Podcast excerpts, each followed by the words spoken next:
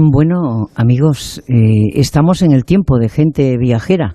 Y, y, han, pasado las 12, y han pasado las, las, noticias, que están ustedes bien informados, y nosotros estamos estasiados en un lugar mágico de los muchos que hay en Extremadura y que hoy nos ha acogido y estamos muy contentos por ello. Estamos eh, en, un programa especial en el patio de los naranjos, así se le viene llamando últimamente, porque tiene unos naranjos mm, tanto cuando florecen como tienen el fruto, maravillosos, y unas hortensias que rodean todo este lugar. Este lugar, digo, mágico, porque tiene dos cometidos. Es, es humano y es divino.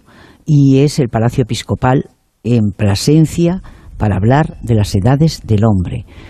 Bueno, esa cabecera es tránsito y ese tránsito, lógicamente, ha traspasado fronteras, como está haciendo los últimos años Extremadura, en cada una de sus vertientes. Porque yo digo siempre y lo repito muy a menudo, el camino se demuestra andando.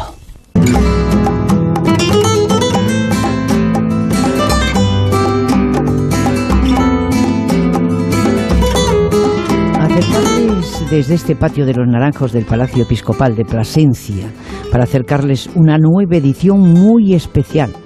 Ya van 26 eh, exposiciones de las edades del hombre, siempre dentro de Castilla y León. La primera vez que sale a una comunidad eh, con el nombre de Tránsitus en la Catedral de Plasencia y les invitamos a conocer y recorrer esa Extremadura a través de la cultura, del patrimonio, de los enclaves históricos, de la naturaleza, de las costumbres y sus tradiciones y de esa gastronomía de la región que acaba de poner el colofón importante, porque uno tiene que ver muchas cosas bonitas, pero luego también tiene que comer hay más de 4.700 obras expuestas en 25 años, con las que la Fundación Edades del Hombre ha permitido a los viajeros contemplar miles de obras de arte, muchas de ellas de la mano de las mejores artistas de todos los tiempos. Por lo tanto, ya les digo, en sí es un lujo. Además, alrededor de 2.000 han sido restauradas por la propia fundación que se ha convertido por derecho propio en la mayor exposición de arte sacro de España. Se trata, además de la primera ocasión, exceptuando las ediciones extraordinarias llevadas a cabo en Amberes y Nueva York, que hasta allí también ha llegado, en la que la exposición deja atrás las fronteras de Castilla y León para adentrarse en tierras extremeñas.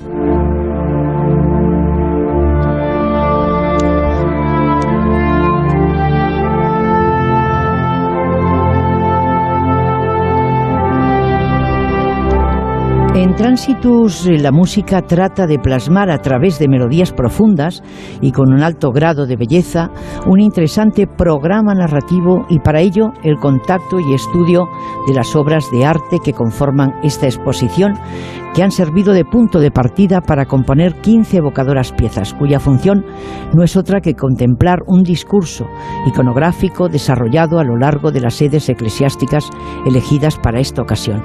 Es una exposición que ha inaugurado Su Majestad, el jefe de Estado, el Rey.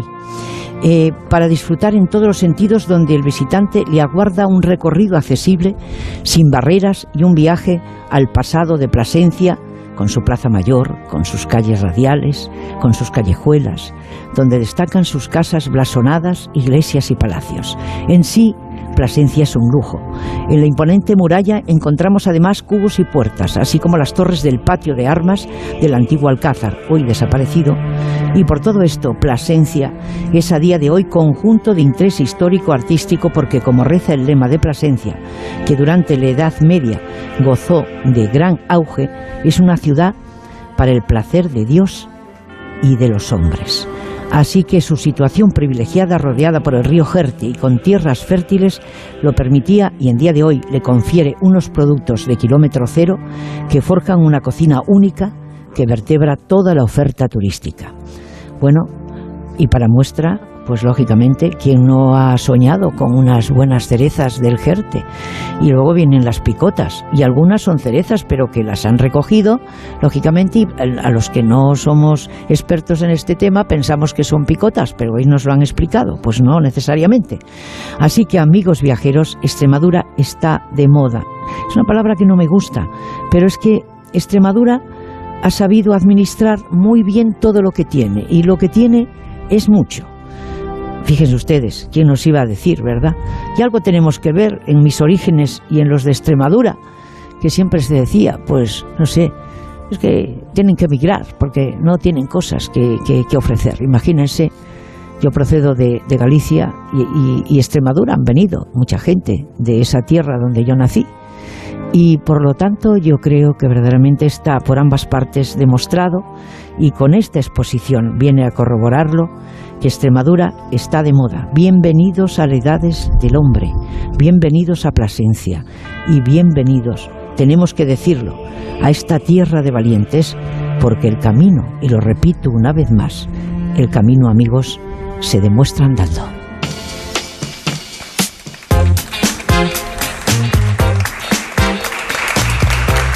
Bueno, vamos a ir un poquito rápido porque la radio vamos rápido siempre. Desde primera hora va a estar con nosotros el hombre que preside este gobierno de Extremadura, Guillermo Fernández Vara. Para, para darles un poquito fe de todas esas cosas. Llegó ayer de viaje y va y viene y vuelve y vuelve a marchar y vuelve a venir y hablarles de todo el trabajo que siguen realizando por el desarrollo sostenible y la riqueza social de su tierra. Luego, Nuria Flores, que es la consejera de Turismo, Nuria Flores Redondo, vamos a repasar las últimas acciones que están implementando para impulsar el turismo de interior. ¿Eh? El turismo de interior, piensen ustedes que por eso se dan la mano y por eso suman entre Castilla y León con esta exposición de las edades del hombre con Extremadura y Extremadura con Castilla y León, porque fue Castilla y León la primera que intentó eh, exportar ese turismo de interior en el mundo y, no se ha quedado atrás Extremadura, porque ya sus descubridores lo hicieron en su día, pero bueno, estamos en el siglo XXI y hay que presentar la Extremadura del siglo XXI. Enrique Martín, secretario general de las Edades del Hombre, hablaremos con él de la fundación y de la importancia del turismo espiritual también. Enrique Domínguez Uceta y Antonio Luis Galán, vicario y comisario de la exposición, con el cual hemos tenido el privilegio de charlar hace un momento, un ratito nos van a acercar todos los secretos de esta exposición de arte sacro y con Raúl Herrero Bermejo, empresario y arquitecto, como Enrique Domínguez Uceta, técnico, hablaremos de ese nuevo turismo de lujo que ha implementado a su oferta turística Extremadura una oferta alojativa de alta gama en, cada una de sus vertientes, no les quepa la menor duda. Por lo tanto, en la segunda hora estará con nosotros Francisco Martín, también está viajando desde las 4 de la mañana de Berlín, no, de Berlín no, creo que está en Bruselas, en Bruselas. El director de turismo de Extremadura, un hombre que no descansa y si lo hace a ratos. Por esos ratos no le preguntamos, pero para hablar de todos los proyectos que tienen en marcha para seguir impulsando el turismo en esta santa tierra. Marta Bastos Velázquez es una empresaria y gerente extremeña que le va a presentar toda la oferta de cicloturismo en la Vía de la Plata y la Vía Verde, turismo astronómico, así como el albergue de peregrinos del Chacobeo 22. Vamos a degustar eh, junto a ustedes, que se lo van a imaginar y luego van a venir a comprobarlo in situ, los mejores platos extremeños y les vamos a deleitar con los secretos de su cocina de la mano de Irene González, que la tengo aquí a mi izquierda, el que no tiene un poquito eh, el corazón eh, socialmente implicado, un trocito aunque sea, nada más. Eh, por eso siempre tengo a alguien a la izquierda y alguien aquí a la derecha, todo el mundo tiene derecho. ¿eh? Irene González y Manuel Charrón que nos va a acercar a través del objetivo de su cámara los secretos de la fotografía del arte sacro. En momentos tan importantes y, con grandes contrastes de luz como el interior de iglesias y catedrales como las que ayer hemos visitado, las de aquí, las de Plasencia, magníficas, unidas las dos, se dan la mano. Vamos a ver si nosotros tomamos ejemplo y nos damos la mano y sumamos también. Así que vamos a estar aquí con el permiso de todos ustedes, los que están aquí, un grupo de amigos, porque esto no está abierto al público y menos los sábados, ¿verdad? Que están aquí con nosotros y también, lógicamente, todos aquellos que están visitando eh, las catedrales donde está, lógicamente, y alojan esa maravilla de las edades del hombre, ¿verdad? Donde además hay gran presencia de arte de esta tierra extremeña. Así que vamos a estar hasta las 2 de la tarde, a la 1 en Canarias. Gracias, Lorena Pérez Mansillas, Julia Trullá, Onda Cero, redacción en Madrid, Víctor Herranz en la redacción y producción de un programa que realizan técnicamente José Luis Pérez Vicens, llamamos Pepelo en confianza para que todo funcione, en directo desde el patio de los Naranjos del Palacio Episcopal de Plasencia. Jorge Zamorano, y David Fernández están con nosotros desde los estudios centrales en Onda Cero en Madrid. Y en nombre de todos los que hacemos gente viajera, primero agradecer a María Ortiz, directora de Onda Cero Extremadura, todo el esfuerzo, lógicamente, a lo largo del año, cada vez que venimos aquí y, los días que no venimos aquí, el resto del tiempo. Las cosas existen y hay que contarlas. A Vicente Pozas, gente viajera Extremadura, un gran profesional que viaja más allá de las fronteras de Extremadura desde hace años y que, bueno, que es siempre un honor tenerlo cerca. A Paco Rosas, equipo comercial de A3 Media de Onda Cero. Y, bueno, mm, a los que nos ofrecen esas informaciones, Carmen Sabido y Yolanda Vila de Cans, a la hora de los informativos. Así que bienvenidos en nombre de todos, que somos más de uno.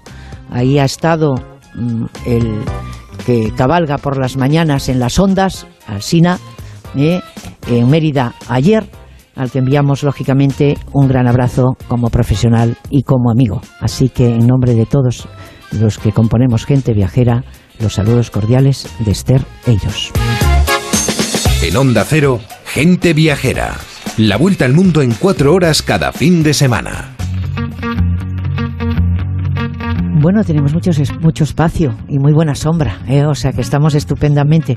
Amigos viajeros, el turismo sigue siendo un derecho y el acceso a él debe estar garantizado para todos los ciudadanos. Un turismo en el que la cultura va de la mano de los viajes y en el que el arte y las tradiciones son uno de los principales motivos para movernos y que despiertan nuestra curiosidad, siguen despertando nuestra curiosidad a caballo de los años, pocos años que va a cumplir el domingo Víctor Herranz y de los que he cumplido yo a lo largo de mi vida profesional. Muy buenas tardes, Víctor. Muy buenas tardes, Terry. Muchísimas gracias. Eh, bueno, es que tienes razón, es que la sociedad actual se enfrenta a un déficit en ocasiones de tolerancia y el turismo, bueno, pues une a las personas, aclara las ideas, fomenta la tolerancia y nos ayuda a abrir la mente y el corazón a través de los viajes y de las culturas que son de otras realidades y otras maneras de ver la vida, ¿no? Sin lugar a dudas. Estamos siempre de acuerdo en eso, tú y yo. ¿eh? Bueno, pues arrancamos este recorrido cultural a través del amplio programa de actividades culturales y religiosas que nos presentan en la Catedral de Santa María de Plasencia la vigésimo sexta edición de Las Edades del Hombre, una exposición que se puede oler, ver, tocar y oír ya que como parte esencial del proyecto, el prestigioso compositor zamorano David Rivas plasma en melodía el mensaje contenido en cada uno de los capítulos y para despertar el sentido del tacto cuentan con la colaboración de la ONCE, que era de Transitus, una muestra de arte sacro accesible.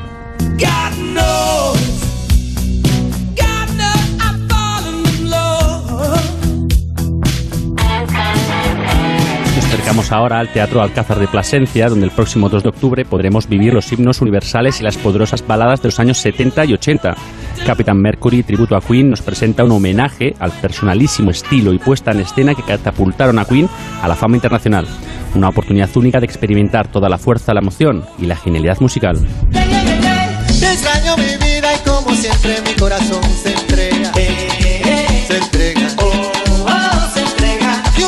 Viajamos ahora hasta la ciudad condal, donde del 6 al 9 de julio vuelve el Cruilla. Propuestas musicales entre las que destacan Juan Luis Guerra, Durán Durán, Rigoberta Bandini, Molotov o Tote King, en un festival que abarca actividades culturales y artísticas de primer nivel en su Arts and Comedy, como nos comenta Marc Tapias, responsable de comunicación del Festival Cruilla de Barcelona. El arte, eh, performance, eh, graffiti, fotografía, para que la experiencia del público cuando viene al festival sea lo más completa posible. Y esta es nuestra intención, ir sumando proyectos, ir sumando eh, experiencias que conviertan el Cruilla en algo mucho más allá de puramente un festival de música y que se conviertan en un sitio en que tú realmente eh, a principios de julio puedes venir, puedes ver algún concierto que, de artistas que conoces, que eres muy fan, pero también puedas disfrutar de gastronomía, de experiencias tecnológicas, que puedes ir a ver un stand-up, que puedas ver arte, diseño. Esa es nuestra ambición, a convertir el, la visita y la estancia del Cruilla en una experiencia lo más completa posible.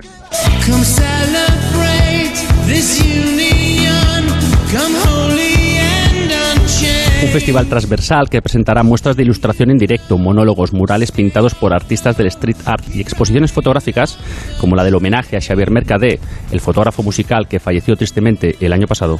Lo único que podemos agradecer a, la familia de Xavi y al The Rock, que es la revista eh, en la que él mayoritariamente publicaba sus fotos, que nos hayan ayudado a hacer este pequeño homenaje a, Xavi, presentando una, recopilación de las fotos que hizo Xavi desde, hace 10 años o más en, los diferentes cruillas. Al final es una forma de, que Xavi también nos acompañará este año, que es algo que, nos hará, espero, un poco más leve su falta.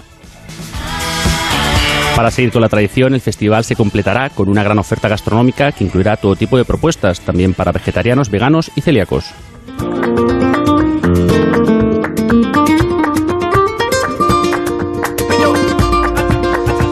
Y bueno, Esther, cerramos esta agenda de vuelta a Transitus, la exposición de las edades del hombre, que quiere ser un punto de destino y a la vez de origen. Su fundación además nos invita a conocer la región de Extremadura a través de una guía cultural con rutas a lo largo del territorio para descubrir el patrimonio, la historia, la naturaleza, las costumbres y tradiciones y la gastronomía de esas maravillosas comarcas extremeñas. La guía además se puede encontrar en www.transitus2022todojunto.com, así que no se lo pierdan. Gente viajera. Onda Cero. Amigos, continuamos. Acabamos de empezar Gente Viajera eh, con esta agenda. ¿eh? Eh, piensen ustedes que es una agenda cuidada con mucho cariño para que ustedes miren hacia aquellos lugares que Víctor ha seleccionado a lo largo de la semana. El turismo despega en Extremadura. Definitivamente, las reservas que se acumulan están dando alas a un sector turístico que se prepara para un verano muy positivo, en un periodo que coincide con la prestigiosa muestra de las edades del hombre, que celebra su edición número 26 y por primera vez sale de Castilla y León, como les decíamos, para llegar a la Catedral de Plasencia. 180 obras que componen tránsitos se pueden contemplar en la Catedral eh, de, mm, de, esta, de Santa María hasta el 11 de diciembre. Imagínense si nos queda tiempo, por si acaso ahora ya tiene sus vacaciones o sus días libres, libres em, em, reservados. La Catedral de Santa María es una cita en Extremadura que marca uno de los acontecimientos culturales del año en España. Y nadie mejor que el presidente de todos los extremeños, Guillermo Fernández Vara, para que confirme lo que estoy diciendo. Presidente, mm, buenas tardes. Y hemos pasado las 12. Muchísimas gracias por su tiempo. Sabemos que acaba de llegar de viaje ¿eh? y siempre es un placer que pueda dirigirse al resto de los extremeños, que eh, también son muy viajeros y están por diferentes lugares de, España y del mundo. Pues muy buenas tardes, Esther, y, como siempre bienvenida a esta querida tierra eh, extremeña, ¿no? Mm, pues sí, la verdad es que para nosotros es una alegría ver cómo mm, poco a poco se han ido recuperando las cifras eh, ya estando en algunas de, de ellas muy cerquita de la situación prepandemia, pero sobre todo eh, este verano con un atractivo muy especial, precisamente por, este, por esa exposición de las de las edades del hombre. ¿no? no imaginábamos cuando, cuando empezamos a trabajar eh, sobre ella hace dos años, fundamentalmente de la mano del obispado de Plasencia, que es el, auténtico protagonista de, de, este, de este evento, cuando empezamos a trabajar no imaginábamos que luego el resultado final iba a ser tan brillante, ¿no? Porque al final de esas 180 obras de las que hablabais, pues la mayor parte de ellas son patrimonio extremeño y de la iglesia extremeña, ¿no? Eh, cuando en aquellos momentos pensábamos que, iba a ser una exposición fundamentalmente de patrimonio eh, de la iglesia de Castilla y León, completada con algunas obras de aquí, ha sido exactamente al contrario, eh, básicamente patrimonio de toda la, la región de Extremadura, tanto de la propia iglesia como de algunos de los museos de la, de la región que se ve completada con algunos de, de Castilla y León y de otras de otros lugares de España, ¿no? Pero el resultado final a mí desde luego me conmovió cuando estuvimos en la en la, en la inauguración y creo que a, su majestad el rey también, porque él que tiene eh, la, la ventaja de poder comparar, porque va casi todos los años a inaugurar cada edición, pero realmente nos trasladó que le había sorprendido muy gratamente la exposición de las edades del hombre este año en la, en la Catedral de Plasencia, ¿no? No cabe la menor duda, presidente Guillermo Fernández Vara, de que la exposición de las edades del hombre es un escaparate extraordinario para la región y su repercusión será muy especial por el momento, como usted está reconociendo, en el que se produce después de una pandemia, después de esos acontecimientos de los últimos meses en Europa. Eh, mm, y, es una cita que realza y potencia la cultura de presencia y sobre todo en el territorio extremeño, pero sobre todo el afán de seguir avanzando, de seguir. Eh, mm, de seguir sumando. Eh, eso sería ese know-how que yo siempre le recuerdo cuando tengo el, privilegio de poder charlar con usted, eh, de, que, de que sirve Extremadura de ejemplo para saber que hay que sumar en, bueno para un resultado eh, final bueno estamos en un año año y medio de, elecciones tres para para, para, para, ser, más exactos no y creo que eh, eh, el pueblo español lo ha pasado muy mal, lo estamos pasando muy mal. mucha gente, por lo que pasa aquí cerca, lógicamente no contábamos con una guerra, ¿verdad? Aquí en Europa y tan cerca. Y, no cabe la menor duda que las edades del hombre eh, supone un giro, eso son palabras suyas, si no, si no he leído mal en algún momento, un cambio para quienes todavía piensan que Extremadura es la gran desconocida. Indiscutiblemente. Además hemos aprendido eh, también en todo el proceso eh, de, la Fundación de las Edades del Hombre, que, que son obviamente los verdaderos responsables de cómo ha quedado todo con su, con su trabajo y su, y su diseño, pues hemos aprendido también a, a, poner en valor eh, nuestro patrimonio, a, contar historias eh, a través de él. Transitus es fundamentalmente una historia que, habla de cambio, que habla de transición, que habla de mudanza, que habla de, de, la Edad Media, la Edad Moderna, de, la Edad Contemporánea, de todo lo que ha ido ocurriendo a lo largo de todo este tiempo, desde, desde aquella Plasencia que, da, que queda ilustrada en la foto de la, de la cartelería eh, y que alberga, yo creo, pues todos los encantos y todos los misterios que una exposición como esta tiene, ¿no? Y luego ha habido muchísima participación, no solo de, la, de las grandes ciudades de Extremadura, sino también de muchos pueblos, de muchas parroquias, eh, de muchas eh, de hermandades que han cedido por algo para ellos mm, sagrado y que al final pone de manifiesto pues que esto es una una tarea de todos para en el, probablemente uno de los lugares más hermosos de la región, como es la, dudas. la, ciudad de Plasencia. ¿no? Sin lugar a dudas, porque las edades del hombre también ayudan a aumentar la actividad turística, también el, también el empleo, en el territorio. Precisamente se está produciendo últimamente un aumento, por lo que veo, del nuevo eh, número de nuevas empresas en Extremadura, 562 nuevas solo durante los dos años de la pandemia, a la vez que se han inaugurado siete nuevos hoteles, y no un hotel cualquiera, hoteles de lujo. Y precisamente la hostelería es uno de los servicios donde es importante apostar en el futuro.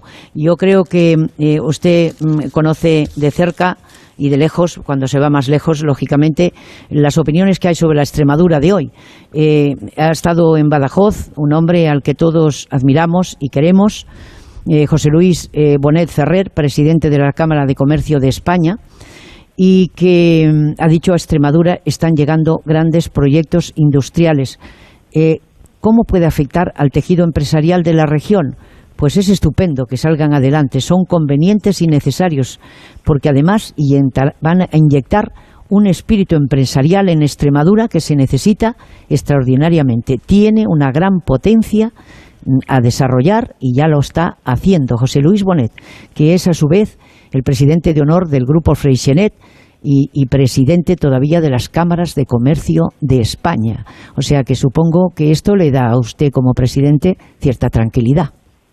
Sí, ayer además tuve la, oportunidad de estar con él un largo rato en, Mérida, en que pudimos compartir eh, pues información. Eh, él es un hombre eh, absolutamente mm, encantador de empresa, en el trato. De empresa y encantador. Sí, y, efectivamente yo le estuve trasladando que, en el ámbito, por ejemplo, del turismo, hablando precisamente de, de lo que del programa que iba a hacer hoy por las edades del hombre, y le decía que, no, se ha, no se ha producido nunca en, la historia de Extremadura que, se diera un momento concreto como el, aquel en el que estamos ahora, donde haya tantos proyectos de nuevos hoteles y además hoteles de, de, cuatro y cinco estrellas, ¿no? y algunos incluso de super lujo, ¿no? Eh, que eso va a generar no solo buen empleo, sino un empleo de mucha más calidad, porque el cliente que viene a esos hoteles es un cliente con mayor poder adquisitivo. Pero ahora se eh, coinciden en el tiempo en, muchos lugares de Extremadura el desarrollo de, proyectos que se están llevando a cabo simultáneamente y que van a ir eh, aperturando en los próximos el próximo año el siguiente y el siguiente que realmente va a cambiar completamente va a ser una como cuando hicimos eh, en su día eh, hay como tres etapas. La, primera que fue lo que representaron paradores en Extremadura, que evidentemente permitió un salto de calidad enorme. Luego, a lo largo de los años 90 y primeros 2000, se, se hizo acuerdos con algunas de las grandes marcas españolas para poder abrir hoteles y se abrieron en Cáceres, en Mérida, en Trujillo, en Plasencia y, ahora estamos en esta nueva etapa donde hay nuevos, nuevos inversores, nuevos empresarios eh, del sector que vienen a hacer cosas nuevas, cosas muy peculiares. Eh, te podrá contar eh, el director general que ha tenido la oportunidad recientemente de, verlos casi todos, pues esa, ese, esa, ese esa sello de identidad y de calidad que se produce en los, hoteles que se han inaugurado en los próximos meses. Yo inauguraba uno esta misma semana en un pueblo muy cerquita de Mérida, en la, en la autovía Badajoz a Mérida, el Hotel Don Pepo, que es una, una joyita, de una preciosidad de hotel que seguro que va a funcionar eh, que va a funcionar bien y no necesariamente y solo en los grandes núcleos de población.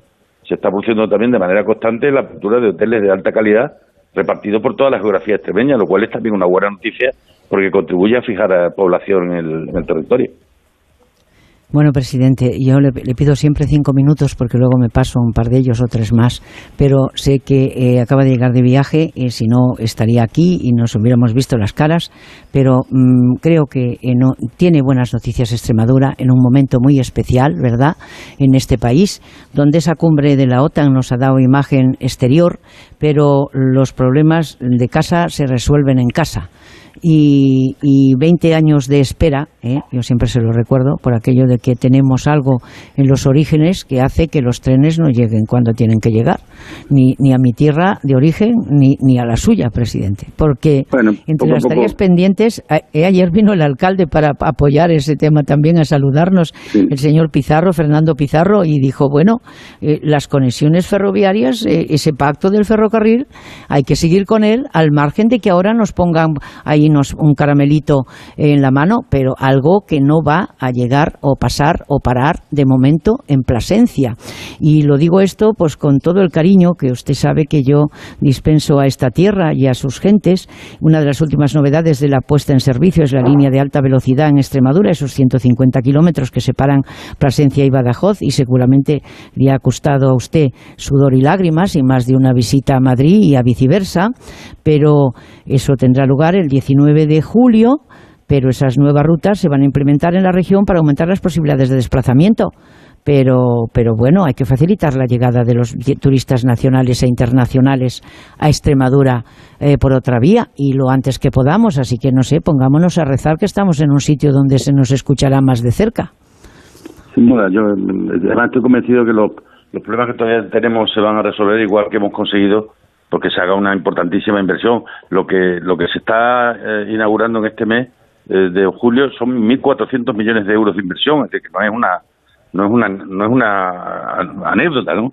Eh, es una parte muy importante del presupuesto que ha permitido pues mm, que Extremadura tenga una plataforma ferroviaria de alta velocidad y todos los demás problemas se van a ir arreglando. Yo estoy absolutamente convencido, ya lo dije lo dije el otro día, y además la semana que viene nos vamos a reunir en, en Plasencia con el alcalde y con los sectores sociales y económicos eh, para trasladarles efectivamente eso, ¿no? Que no que no tengan ninguna duda que los problemas se van a, ir resolviendo y que vamos a poder disfrutar de una de un, nuevo tiempo en el que eh, se, se, ponga por fin eh, eh, un broche final a lo que ha sido una vergüenza, porque ha sido realmente lo que hemos tenido que sufrir a lo largo de todo de todos estos años, ha sido una verdadera vergüenza que a la que no hay que quitarle ninguna ningún ápice de gravedad, ¿no? Pero, pero en cualquier caso yo creo que las cosas empiezan a cambiar y me quedo con, con esa esperanza en que, así va a seguir a partir de ahora. Pues no cabe la menor duda que la palabra fe y esperanza está presente a nivel mundial. Eh, la esperanza es lo último que se pierde y sobre todo cuando se trabaja con la firmeza que trabajan ustedes. Señor Fernández Vara, muchísimas gracias por su tiempo. Descanse lo que puede para seguir trabajando, que nos queda año y medio mm, duro en España, eh, todavía para hacer en el resto de Europa para poder parar ese genocidio que se está mm, mm, todavía solapando con los, con las, no sé con qué intenciones de, un presidente de, de un destino, ¿verdad? Que muchos están viviendo en España y otros desgraciadamente ya no van a volver a España porque, porque ya han muerto.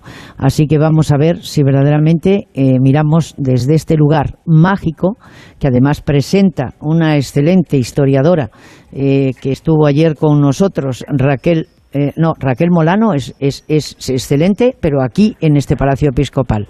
Pero la que tengo yo aquí anotada desde, desde ayer es a, a Mercedes Oranto. Mercedes Oranto es un vademecum a la hora de explicar las cosas que tienen esas dos catedrales unidas, que es una preciosidad. Fíjese usted, se solapan con la manquita que tiene dos torres que todavía no están terminadas en Málaga, pero que, que las de aquí es que nos han dejado sin palabras, sin palabras solamente porque se han logrado aglutinar e unir el, continente con el contenido. Por lo tanto, presidente, felicitaciones por eso, muchísimas gracias y hasta cuando guste. Muy bien, un beso muy grande, bienvenida como siempre, querida Esther. Gracias a usted, gracias.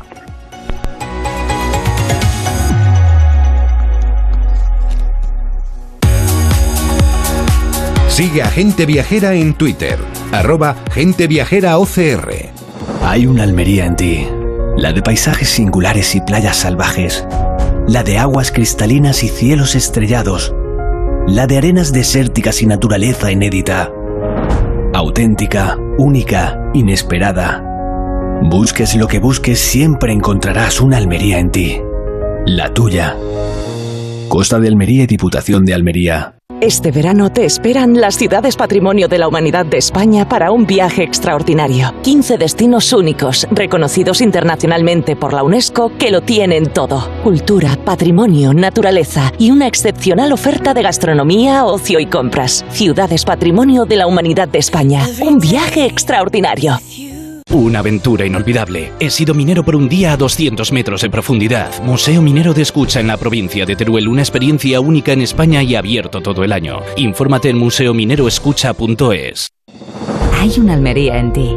La de playas vírgenes y arena dorada. La de naturaleza salvaje y paisajes enigmáticos. La monumental y la de cine. La de sabores únicos y tradiciones irrepetibles. Auténtica, única, inesperada. Busques lo que busques, siempre encontrarás una Almería en ti, la tuya. Costa de Almería y Diputación de Almería. Gente viajera. Estereiros. Bueno, volviendo y siguiendo con la exposición de las edades eh, del hombre en, en Plasencia, un poquito de viento que viene bien, siempre es bienvenido, ¿verdad? Eh, en una cita de, una de las citas culturales eh, más importantes de la región en los últimos años lo es por la calidad, por su representatividad territorial y de las obras y por el marco excepcional que las alberga. Eh, consejera de Cultura, Turismo y Deportes de la Junta de Extremadura, Nuria Flores Redondo. Buenas tardes. Buenas tardes, Esther, y bienvenida.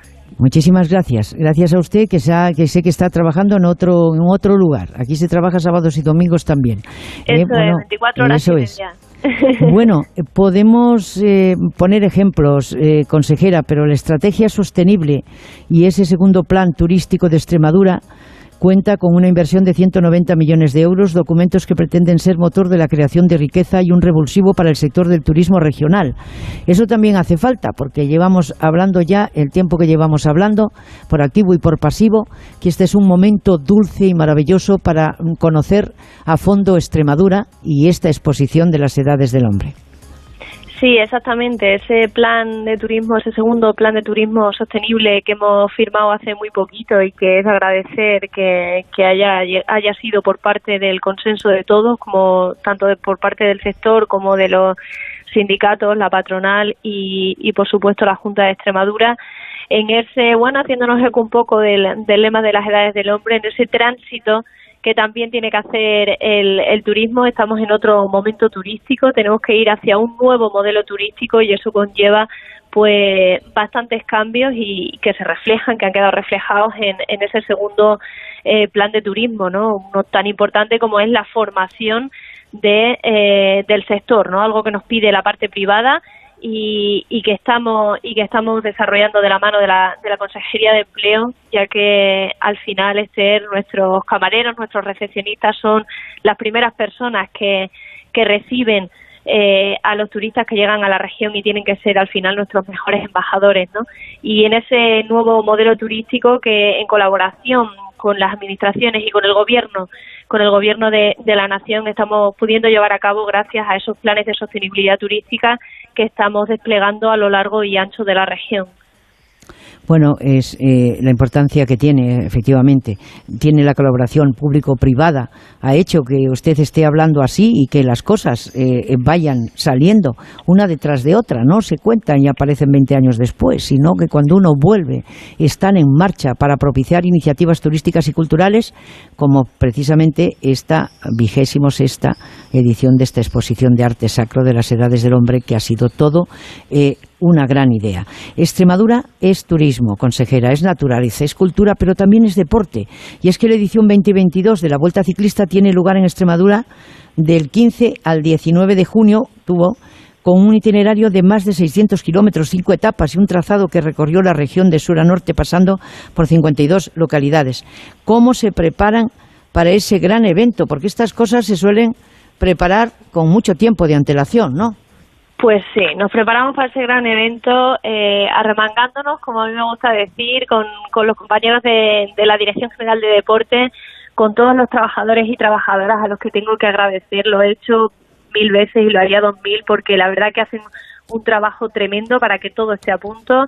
Los cuerpos y fuerzas de seguridad del Estado, eh, la protección civil, policía local eh, pues en esa colaboración, a mí me gusta mucho la palabra colaboración, en esa colaboración entre todas las partes que hacen posible que el evento se haya, se haya desarrollado, que ha sido un evento que, como tú bien has dicho, ha vertebrado la región de sur a norte, eh, ha atravesado 52 localidades, no ha habido ni una sola localidad en la que no haya salido toda la ciudadanía pese al calor eh, animar a todos los deportistas, a todos los participantes. Y bueno, hemos tenido que lamentar una caída un día, pero, pero por suerte no ha habido que lamentar nada grave, son, son gajes del oficio al final dentro de un deporte como es el ciclismo, pero ha sido un exitazo, ha sido una edición muy especial en la que hemos aumentado de dos etapas el año pasado, después de que llevaba desaparecida la vuelta pues unos 10 años, Hemos aumentado de dos etapas a cinco etapas, cuatro etapas y una crono nocturna y como te digo ha sido un revulsivo eh, a nivel turístico, a nivel económico y yo creo que a, nivel mm, anímico, Esther, porque estamos en, me, me, gusta decir que hemos, hemos conseguido que esta sea la primavera de la recuperación, ahora continuamos con un verano eh, en el que somos bastante optimistas, un verano bastante espléndido. Sin duda la Vuelta Ciclista a Extremadura ha formado parte de esa primavera, de esa primavera-verano de la recuperación y ahora nos preparamos para recibir a la Vuelta Ciclista a España en el mes de septiembre. Pues oiga, no, no, no, se da cuenta como, eh, a pesar de, la, de, de, recaiga sobre el presidente, lógicamente, eh, de la Junta de Extremadura, un hombre activo, un hombre de corazón socialmente implicado, un hombre eh, también con, las, con el carácter de decir, bueno, vamos a ver si esto lo llevamos bien. No le voy a volver a preguntar por el, por, por el pacto del ferrocarril, porque ya lo he hablado con el presidente pero lo que sí es cierto es que veo que efectivamente están en ello ¿eh?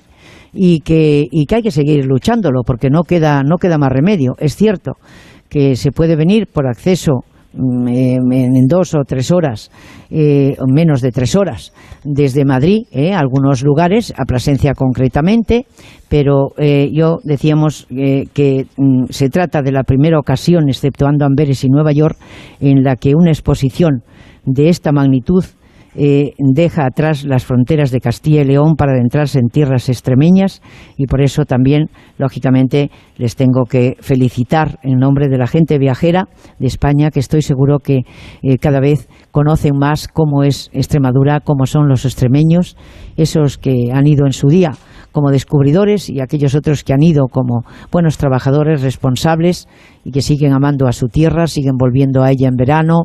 Eh, y por lo tanto felicidades por ello y sigamos trabajando, que yo sigo utilizando siempre la misma frase, el camino se demuestra andando, sí, sí, sí, pero díganme cuándo vamos a tener el tren Extremadura para dar entrada a esos millones de viajeros que venían a España antes de la pandemia que se repartían por el resto del Estado español.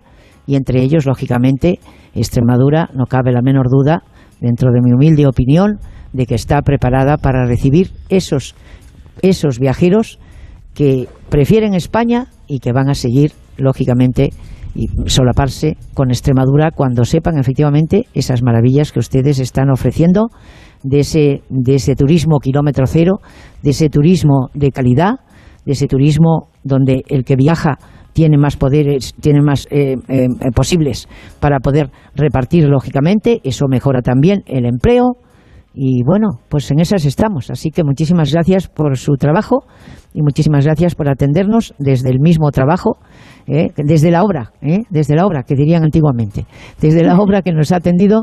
Muchísimas gracias y suerte, consejera. Un abrazo. Muchísimas gracias a vosotros y bienvenidos siempre. Onda Cero, gente viajera.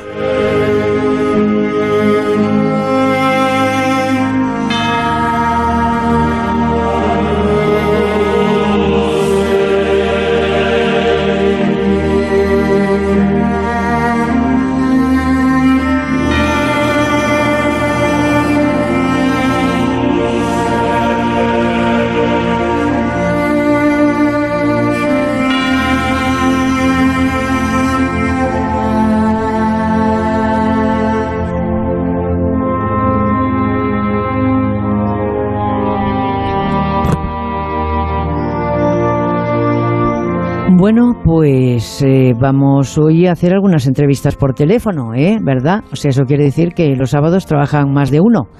Esta 25 edición de las Edades del Hombre se celebra, como saben, en la localidad cacereña de Plasencia entre los meses de mayo y diciembre del 2022 a través de una cuidada selección de obras procedentes en su gran mayoría de parroquias, iglesias, congregaciones, comunidades, monasterios, museos y particulares de toda la comunidad autónoma extremeña con sus tres diócesis y todo ello gracias al trabajo y la dedicación de su fundación. Eh, Jesús Barros es director de comunicación de la Fundación Edades del Hombre. Señor Barros, buenas tardes.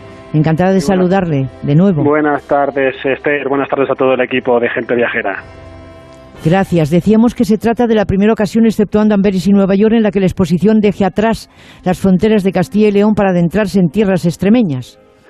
Pues es verdad, nosotros habíamos celebrado ya 25 ediciones de, de, las Edades del Hombre, eh, nos habíamos centrado en el territorio que nos vio nacer, allá por el año 1988, y este año hemos trascendido, hemos transitado, nunca mejor dicho, hacia territorios limítrofes, pero muy cercanos.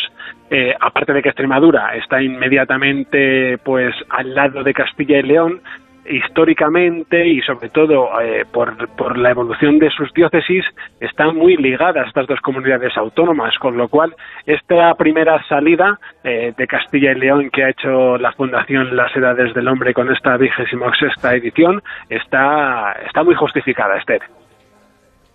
Bueno, pues eh, me alegro mucho que sí sea, porque la muestra tiene como sede la Catedral de Santa María y sus diferentes capítulos ahondan en la perspectiva histórica de la ciudad, en su desarrollo social y religioso y en la importancia que diferentes personajes tuvieron en esas expediciones de evangelizar más allá en el Nuevo Mundo. ¿Cuáles son los principales propósitos de su fundación que partiendo de un laborioso, laborioso trabajo de restauración, recuperación y puesta en valor se han convertido en todo un referente mundial?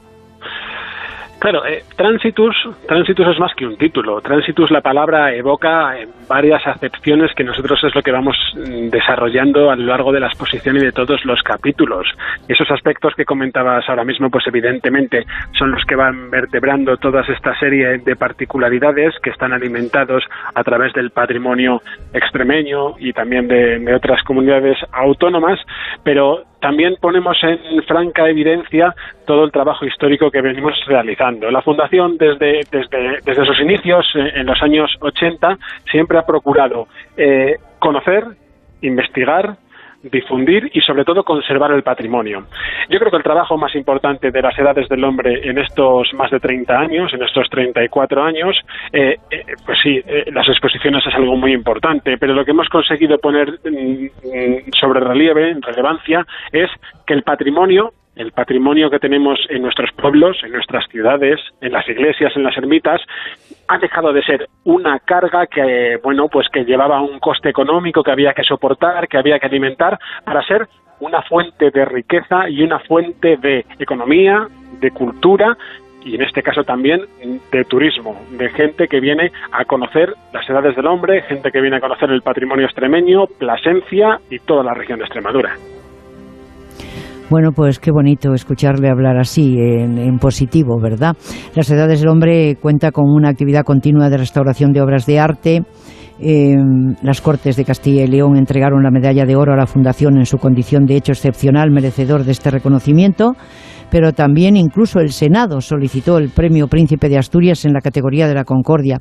No sé cómo está este tema eh, y la importancia, mm, lógicamente, que tiene por el patrimonio histórico-cultural para el desarrollo social y económico sostenible de destinos de interior. Eh, sin, sin, más, mm, sin ir más lejos, el patronato que dirige la Fundación de Edades del Hombre está conformado por dos arzobispados, nueve obispados de la diócesis de Burgos, Valladolid, Astorga, Ávila, Ciudad Rodrigo, León, Osma, Soria, Palencia, Salamanca, Segovia y Zamora. Sin duda uno de los objetivos de la Fundación, aparte del educativo y cultural, supongo que también es evangelizador porque durante todo el barroco se utilizó el arte para conectar a los fieles con Dios. Si ellos entonces supieron rectificar, ¿qué nos falta a nosotros para poder hacerlo? Nosotros en cada exposición, Esther, lo que procuramos también es ofrecer muchos puntos de vista acerca del relato que vamos presentando. Es verdad, a nadie se le escapa que estamos presentando el trabajo de una fundación, en este caso religiosa, a, través del arte religioso, y en una catedral, como es el caso de Plasencia. Lo que pasa es que nuestras exposiciones pueden ser observadas desde muchos mm, puntos de vista. Desde el punto de vista de la historia del arte, hay mucha gente que se acerca a nosotros porque puede contemplar muy de cerca piezas que de otra manera casi sería imposible ver a la altura de los ojos. Desde un punto de vista también podemos hacerlo devocional, desde esas personas que desde la cercanía eh, a su fervor, a su devoción, a, su fe, se acercan también a nuestras exposiciones también desde el punto de vista cristiano y luego desde el mero hecho cultural, desde el punto de vista social. Yo creo que las edades del hombre, y apuntando un poco, recogiendo esa pregunta que, que, tú me hacías, eh, lo, más importante que tiene, y, es fuerte este proyecto, es por la suma de voluntades. Sin, sin, esta suma de voluntades, nuestras exposiciones, nuestros proyectos serían, serían imposibles. Y cuando hablo de suma de voluntades, hablo evidentemente de todos los obispados que tú bien has ido mencionando que conforman nuestro patronato, pero también pues hablo de instituciones políticas, gobiernos regionales, gobiernos locales, provinciales. Yo creo que lo más bonito que tienen las edades del hombre es que eh, aúna voluntades. Mira, eh, eh, el, fundador de las edades del hombre, que es el sacerdote José Belicia, que precisamente ah, la semana pasada eh, podemos decir que, falleció hace 25 años, que es la mente clara que tuvo para, para dar a luz esta idea de las edades del hombre, decía que las edades del hombre era un pan que estaba amasado por muchas manos. Fíjate qué, frase tan bonita y qué, clarificadora para poner en valor esta idea. Pues la verdad es que sí, seguramente tenemos que seguir ese ejemplo. Si lo hacían ya en aquellas épocas que están reflejadas en esta gran exposición en Plasencia, tenemos que copiar lo bueno y, eh, y eludir lo malo. Así que le agradezco muchísimo, señor Barros, Jesús Barros, director de comunicación de la Fundación Edades del Hombre, su paso por eh, Gente Viajera. Ya sabe usted que siempre es bienvenido y que celebramos que, esté, además, por primera vez eh, en su primera salida en Estribadura y, en este caso, en Plasencia. Muchísimas gracias. Muchísimas gracias a todo el equipo, que disfrutéis de vuestra estancia en Plasencia, que a buen término es que será así en Extremadura, y que, bueno, pues, por descontado que invitamos a todas las personas que nos están escuchando a, que viajen hasta, hasta Plasencia, a Transitus, estaremos abiertos hasta el 11 de diciembre, y estaremos esperando con el rico patrimonio extremeño, que al fin y al cabo es la historia, es la historia que tenemos todos y que compartimos a través del arte. Muchísimas gracias. Buenas tardes.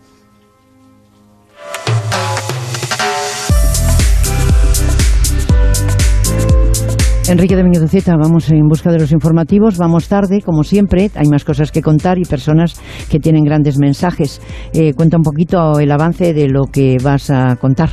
Bueno, yo creo que la presentación que nos han hecho ha sido magnífica de la exposición, pero fíjate, yo destacaría especialmente la relación con Plasencia y con el propio título de la exposición, porque esa idea de tránsito pues es muy apropiada para un lugar como este, que está enclavado en el paso de Castilla y León hacia Extremadura y donde sigue siendo un lugar de paso, pero precioso para quedarse. Pues para quedarse nos quedamos y nos quedamos con Carmen Sabido, informativos de Onda Cero y volvemos. Es la una de la tarde, mediodía en la comunidad canaria.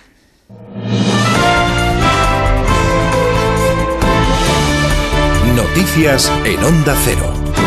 ¿Qué tal? Buenas tardes. La actualidad a esta hora pasa por las carreteras, tráfico intenso en este segundo día de operación salida, sobre todo desde las grandes capitales como Barcelona, Madrid, Valencia y también Sevilla. Vamos hasta la Dirección General de Tráfico para saber cómo se circula en estos momentos. Gonzalo Martín, buenas tardes. ¿Qué tal? Buenas tardes. Hasta ahora estamos atentos todavía a un accidente que sigue generando dificultades en Girona, en la AP7, en Massanet de la Selva, en sentido Girona Capital. Al margen de ese incidente, se reactiva ya el tráfico en la red de carreteras de todo el país. Destacamos las salidas de Madrid por la A1 en circuito del Jarama, la A5 a su paso por Arroyo Molinos y la A6 en el entorno de Las Rozas. También dificultades en Barcelona en la P7, en Castelví de Rosanes en sentido Tarragona, en Castellón en esa misma vía, la AP7 en Benicassin en dirección a la ciudad condal, también en la entrada a Valencia por la A3 en Loriguilla y complicaciones también en la salida de Sevilla por la A49 en Huevar del Jarafe y Sanlúcar la Mayor y en la AP4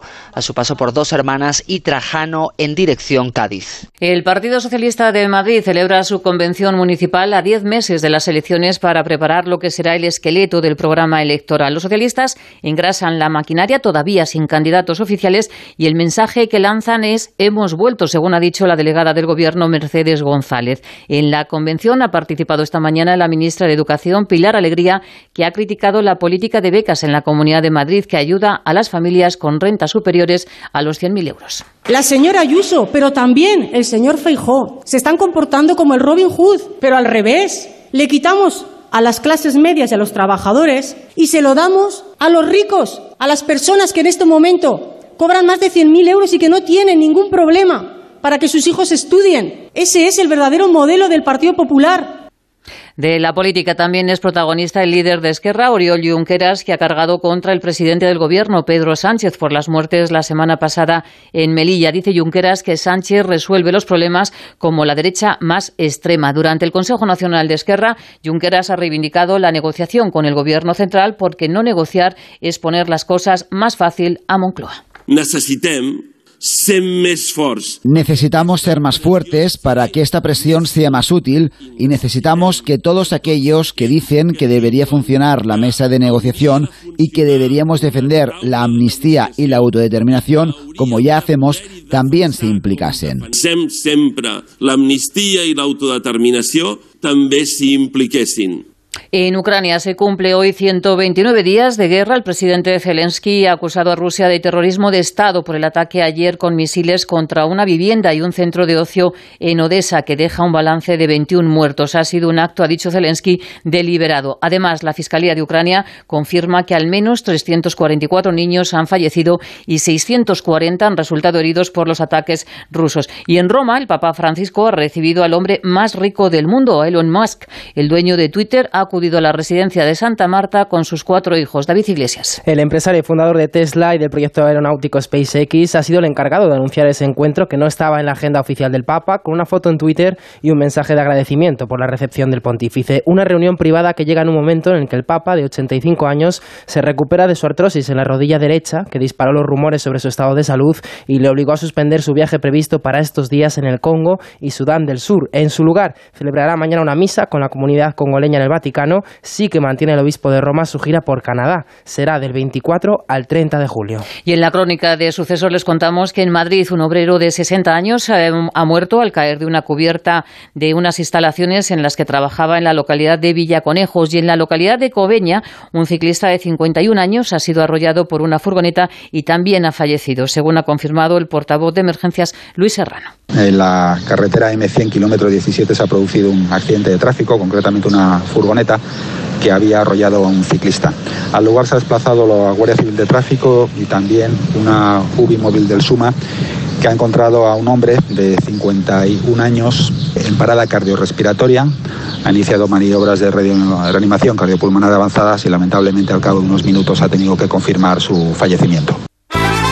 Momento ya para repasar la actualidad del deporte. Regina Ruiz. En este momento comienzan los entrenamientos libres en el Gran Premio de Inglaterra de Fórmula 1. En los anteriores, el más rápido fue Carlos Sainz y Fernando Alonso sexto. La clasificación será a las 4. Hoy en Wimbledon, Paula Badosa juega la tercera ronda contra Petra Vitova. La última vez que se enfrentaron fue en el Australian Open de este año con victoria para la tenista checa. Y sobre las 6, Rafa Nadal se enfrenta a Lorenzo Sonego por una plaza en los octavos de final. En fútbol, la selección femenina viaja mañana a Inglaterra donde se disputa la Eurocopa. Ayer fue el último amistoso de preparación con empate a frente a Italia. Alexia Putella se convirtió en la jugadora que más partidos ha disputado con España, un récord que le motiva para la Euro.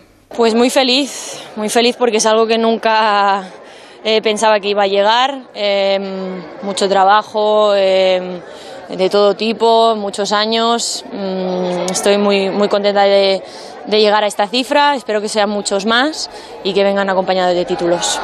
Y en el Tour de Francia, hoy segunda etapa desde Dinamarca con un recorrido de 202 kilómetros. Lamper es el líder de la clasificación tras su victoria ayer en el inicio de la competición. Toda la información del deporte desde las 4 en Radio Estadio. Y todas las noticias las ampliamos cuando sean las 2 de la tarde, la una en la Comunidad Canaria con Yolanda Vila de Cans. Y ahora la información del turismo sigue con exteriores. Como el perro y el gato. Carlos, ¿los gatos se enfadan o lo por qué los animales comen plantas? En la terraza han decidido hacer sus cacas. ¿Qué podemos Carlos Rodríguez resuelve todas tus dudas sobre tu mascota. Si hay conflicto, lo que no debes hacer es que estén juntos. no debemos de dar nunca ningún alimento que tenga proteína animal cruda. Que el perro se coma las cacas de un gato es desgraciadamente habitual. Como el perro y el gato. Sábados a las 3 de la tarde, domingos a las 2 y media y siempre que quieras en la app y en la web de Onda Cero. Patrocinado por Menforsan, los especialistas en cuidados, higiene y cosmética natural para las mascotas. Te mereces esta radio. Onda Cero, tu radio. Entonces con la alarma avisáis directamente a la policía. Sí, sí, si hay un peligro real avisamos al instante. Pero también vamos hablando con usted. En todo momento. Además, mire, aquí tiene un botón SOS para avisarnos de lo que sea. ¿De acuerdo? Y si hace falta enviamos a un vigilante a ver si está todo bien. Las veces que haga falta. Este verano protege tu hogar frente a robos y ocupaciones con la alarma de Securitas Direct. Llama ahora al 900-272-272. Entramos en la recta final. Esta noche, últimas audiciones a ciegas. Última oportunidad para formar equipos. Y mañana llegan los asesores y comienzan las batallas. La Voz Kids. Esta noche y mañana a las 10 en Antena 3. La tele abierta. Oye, ¿y tu cumpleaños cuándo es? El 13 de noviembre, ¿por? Porque con toda la colección de Joyce Hombre al 40% de las rebajas del corte inglés, menudos regalos tendrías. El 13 de julio, sí. Has dicho noviembre. Julio, julio, julio. Del 23 de junio al 31 de agosto. Las rebajas del corte inglés. Todo lo que quieres, por mucho menos. Hay una Almería en ti. La de playas vírgenes y arena dorada. La de naturaleza salvaje y paisajes enigmáticos. La monumental y la de cine. La de sabores únicos y tradiciones irrepetibles. Auténtica, única, inesperada. Busques lo que busques, siempre encontrarás una Almería en ti. La tuya. Costa de Almería y Diputación de Almería. Tengo esclerosis múltiple. Ahora convivo con la incertidumbre. Pueden fallarme las piernas, la vista, el habla, la fuerza. Eso no lo sé, pero tengo una certeza.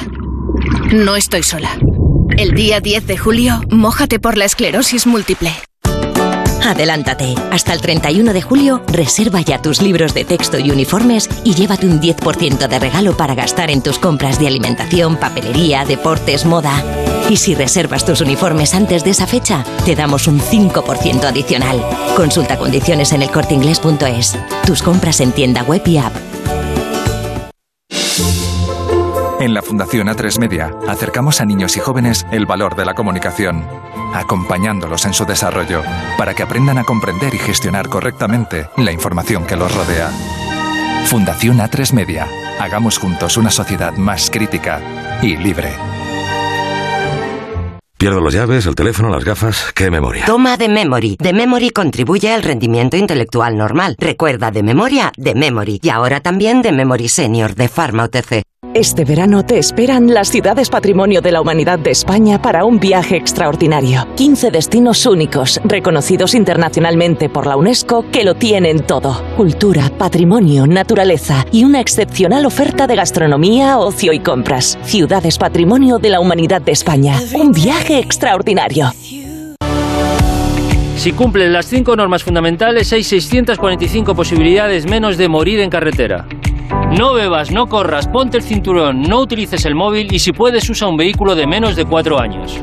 Ponle Freno y Fundación AXA, unidos por la seguridad vial. A3 Media Televisión, la televisión de un gran país. Entonces con la alarma avisáis directamente a la policía. Sí, sí, si hay un peligro real avisamos al instante. Pero también vamos hablando con usted. En todo momento. Además, mire, aquí tiene un botón SOS para avisarnos de lo que sea. ¿De acuerdo? Y si hace falta enviamos a un vigilante a ver si está todo bien. Las veces que haga falta. Este verano protege tu hogar frente a robos y ocupaciones con la alarma de Securitas Direct. Llama ahora al 900-272-272. Hay una Almería en ti. La de paisajes singulares y playas salvajes. La de aguas cristalinas y cielos estrellados. La de arenas desérticas y naturaleza inédita. Auténtica, única, inesperada. Busques lo que busques, siempre encontrarás una Almería en ti. La tuya. Costa de Almería y Diputación de Almería. Mi hermana está enferma. Dijo que me daría un empleo. La serie que triunfa en España con casi dos millones de espectadores. Tu padre ha tenido un accidente. ¿Qué? ¿Qué le has hecho a mi padre? ¡Suéltale! ¿Eh? Hermanos, mañana a las 10 de la noche en Antena 3. Y después el momento que lo cambiará todo en Infiel.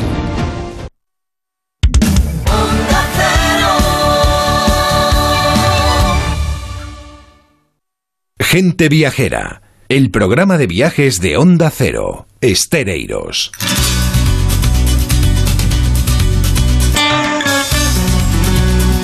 Amigos de Gente Viajera, Isla 1 y 11 minutos, una hora antes en la comunidad canaria. Estamos emitiendo Gente Viajera en directo desde el patio de los Naranjos del Palacio Episcopal en Plasencia para hablar de las edades del hombre, tránsito. Así que, Enrique de Uceta, yo creo que buenas tardes de nuevo. Buenas tardes, Esther. Estamos después de la una y hay muchas cosas y, que contar y que pasear por esas edades del hombre que ayer hemos podido eh, visitar y que nos han explicado también. Ya hemos, eh, ya lo hemos dicho que si tienen ustedes la misma suerte que hemos tenido nosotros, pues eh, hay muchísimas personas, lógicamente, en esta, en esta formación en torno a las edades del hombre, pero a nosotros hemos tenido la oportunidad de que fuera Mercedes Oranto quien nos condujera por ellos a través de los tiempos. Muchísimas gracias, eh, por supuesto, de nuevo. Cuéntanos eh, cómo vas a sintetizar lo mucho que has visto. bueno, es complicado, pero efectivamente hicimos una visita súper agradable a la exposición, muy documentada, muy amena, ¿eh? una exposición realmente estupenda. Pero fíjate, a mí me encantó eh, la relación que hay entre la exposición y el lugar en el que estamos. Yo creo que es de lo más bonito. Pensar que Plasencia ya de por sí es una ciudad histórica cargada de monumentos que mantiene ese aire medieval, prácticamente de renacimiento italiano en la cantidad de palacios, las calles empedradas, las plazas mayores, las murallas la verdad es que la ciudad es preciosa, pero mm, eh, dentro de su patrimonio, sin duda alguna, la cosa más singular que tiene son esas dos catedrales eh, siamesas, yo no diría gemelas, porque realmente están como unidas por la espalda, eh, y, lo bonito es que la visita de la exposición realmente nos acompaña también en el recorrido por esas dos catedrales en las que tuvieron, no sé si el acierto o la casualidad de que no hubiera que destruir una para construir otra. Y hoy podemos ver pues tanto la catedral románica del siglo XIII como la catedral renacentista eh, que tiene un interior precioso, aunque las bóvedas son góticas todavía, pero toda la decoración es renacentista. Y las propias etapas de la visita de la exposición pues te van conduciendo por el interior de ese conjunto de dos catedrales que realmente es algo extraordinario. Pero por otra parte, ya habéis comentado cuál es el lema de la exposición, ese tránsito.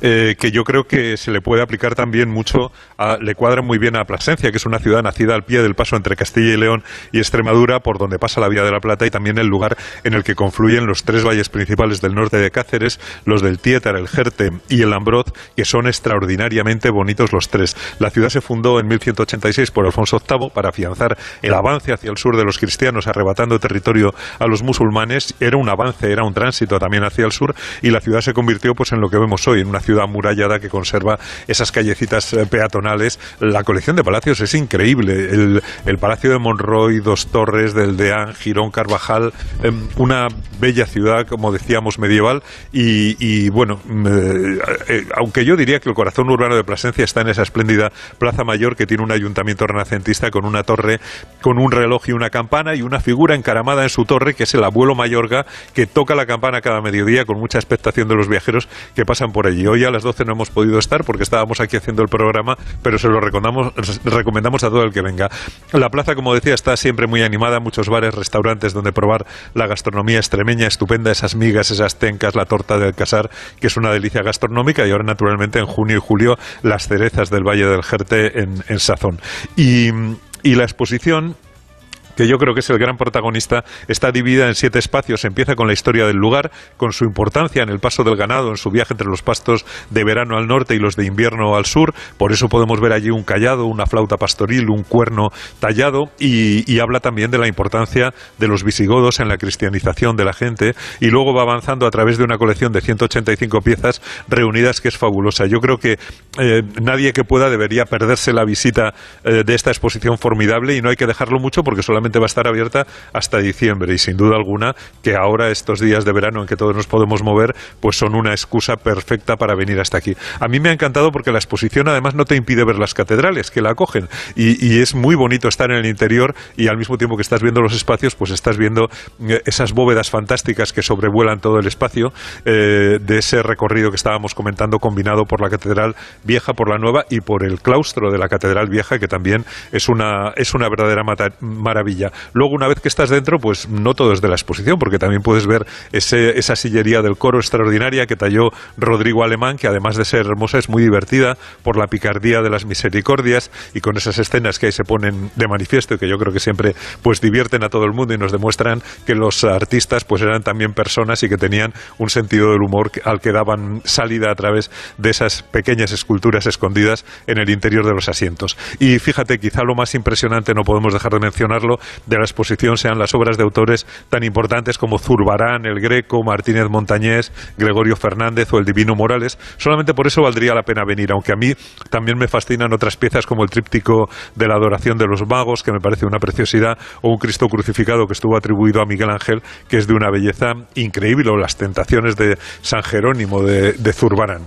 Y bueno, muy interesante también la presencia del arte americano. A mí me ha gustado mucho y todo lo relacionado con la cristianización o con la evangelización de América, porque de aquí, de Extremadura, de Plasencia, partieron muchos conquistadores y evangelizadores a América y naturalmente América nos devolvió también pues determinados detalles como el arte quiteño aportado al, barroco y, tantas cosas que hicieron también un tornaviaje. Volvieron desde allí para acá de la mano de muchos extremeños que allí hicieron fortuna y que luego volvieron a su tierra de origen para, bueno, pues para levantar aquí palacios y para dejar obras de arte maravillosas que muchas de ellas pues se pueden ver en esta exposición. Como vamos un poquito apretados, pues yo creo que casi podíamos pasar a hablar de, a comentar el contenido de la exposición con el comisario de la exposición de las edades del hombre, con Antonio Luis Galán, que lo tenemos aquí con nosotros. ¿Qué te parece, Esther? Pues me parece estupendo porque eh, eh, eh, hemos hablado con él y, aquí está de, jefe y también, lógicamente,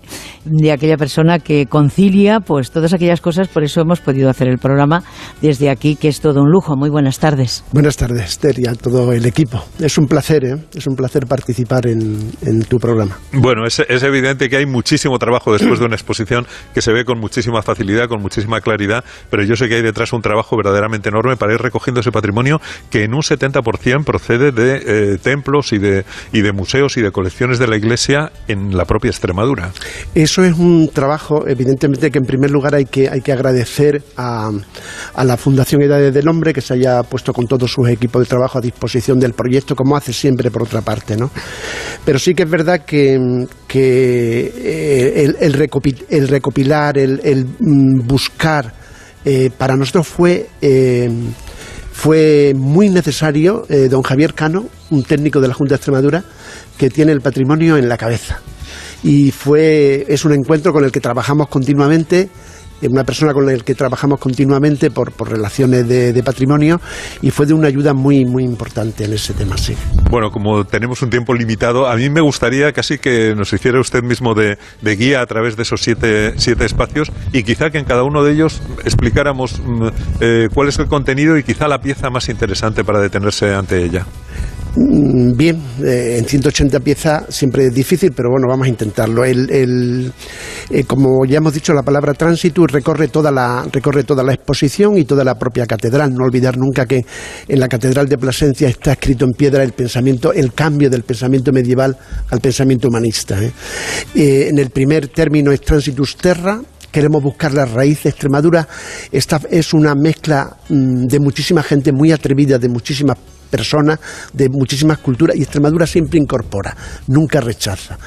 Ahí, bueno, pues a mí me parece que es interesante el disco de Teodosio. Precioso, sí. Precioso, además me parece, sí. Y luego va a servir para los pantocrator de, de, eh, del románico, ¿no? Esa imagen en la que él está dando la, la ley a, un, a alguien de la corte, están sus hijos Honorio y Arcadio, que por otra parte es el último emperador romano, que, que, que después ya el imperio se divide en dos y que, y que abajo está la diosa Telus, está dando la ley a toda la tierra y el pantócrato va a ser Jesucristo que da la luz y da la ley a, a, a toda la tierra. Eso sería el capítulo primero, Tierra de Paso. El capítulo segundo en el cap se llama Cambio de Época. Cambio de época porque empezamos el, con los reyes católicos, evidentemente, se empieza el Renacimiento y hay dos figuras, me va a permitir, dos. Uh -huh. dos. Una que es testigo de una amistad, de la amistad de Carlos V con don Luis de Ávila y Zúñiga, a quien le regala el, a quien le regala el busto de, atribuido a Pompeo León y en principio ahora ya sabemos que no, pero le regala ese como, como signo de su amistad, como eh, tributo de su amistad. Eh, el emperador define a Luis de Zúñiga como el testigo de mis pensamientos.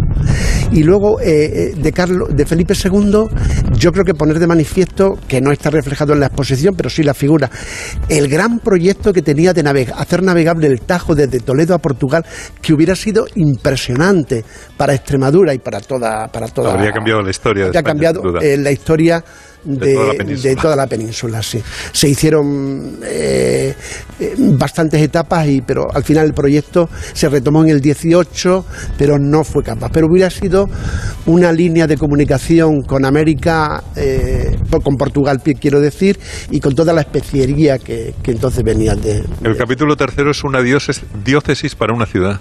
Sí, ahí mm, evidentemente de lo que se habla es de la diócesis. La diócesis es una porción de, de, de terreno del pueblo de Dios que está guiado por el obispo y ahí destacaría la figura de, de eh, la figura de el báculo de de Bermúdez. En el báculo de Bermúdez hay una anunciación en la volupta y abajo, donde se, se, conecta la madera con el propiamente el báculo, hay tres serpientes que hacen referencia al Antiguo Testamento, a Moisés, a la serpiente y también quiere indicar el obispo como el nuevo eh, Moisés que está guiando al pueblo bueno, y me decía también, eh, no sé si podemos recorrer absolutamente todos, pero me decía que seguramente uno de los capítulos más importantes es el capítulo quinto, la reforma de Trento. La reforma de Trento, sí, porque es muy potente. Es muy potente en, en piezas, en artistas, en, es el capítulo tal vez más, más extenso de, de, todo. Y ahí, pues, pues cualquiera, Morales, perdón, eh, Montañés, para mí Montañés me gusta mucho, el, el,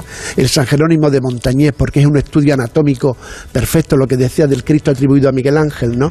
Es un estudio anatómico perfecto, es, es, es una forma de santidad que pedía la Iglesia en Trento, que el, el, anacoreta que se retira al desierto, ¿no?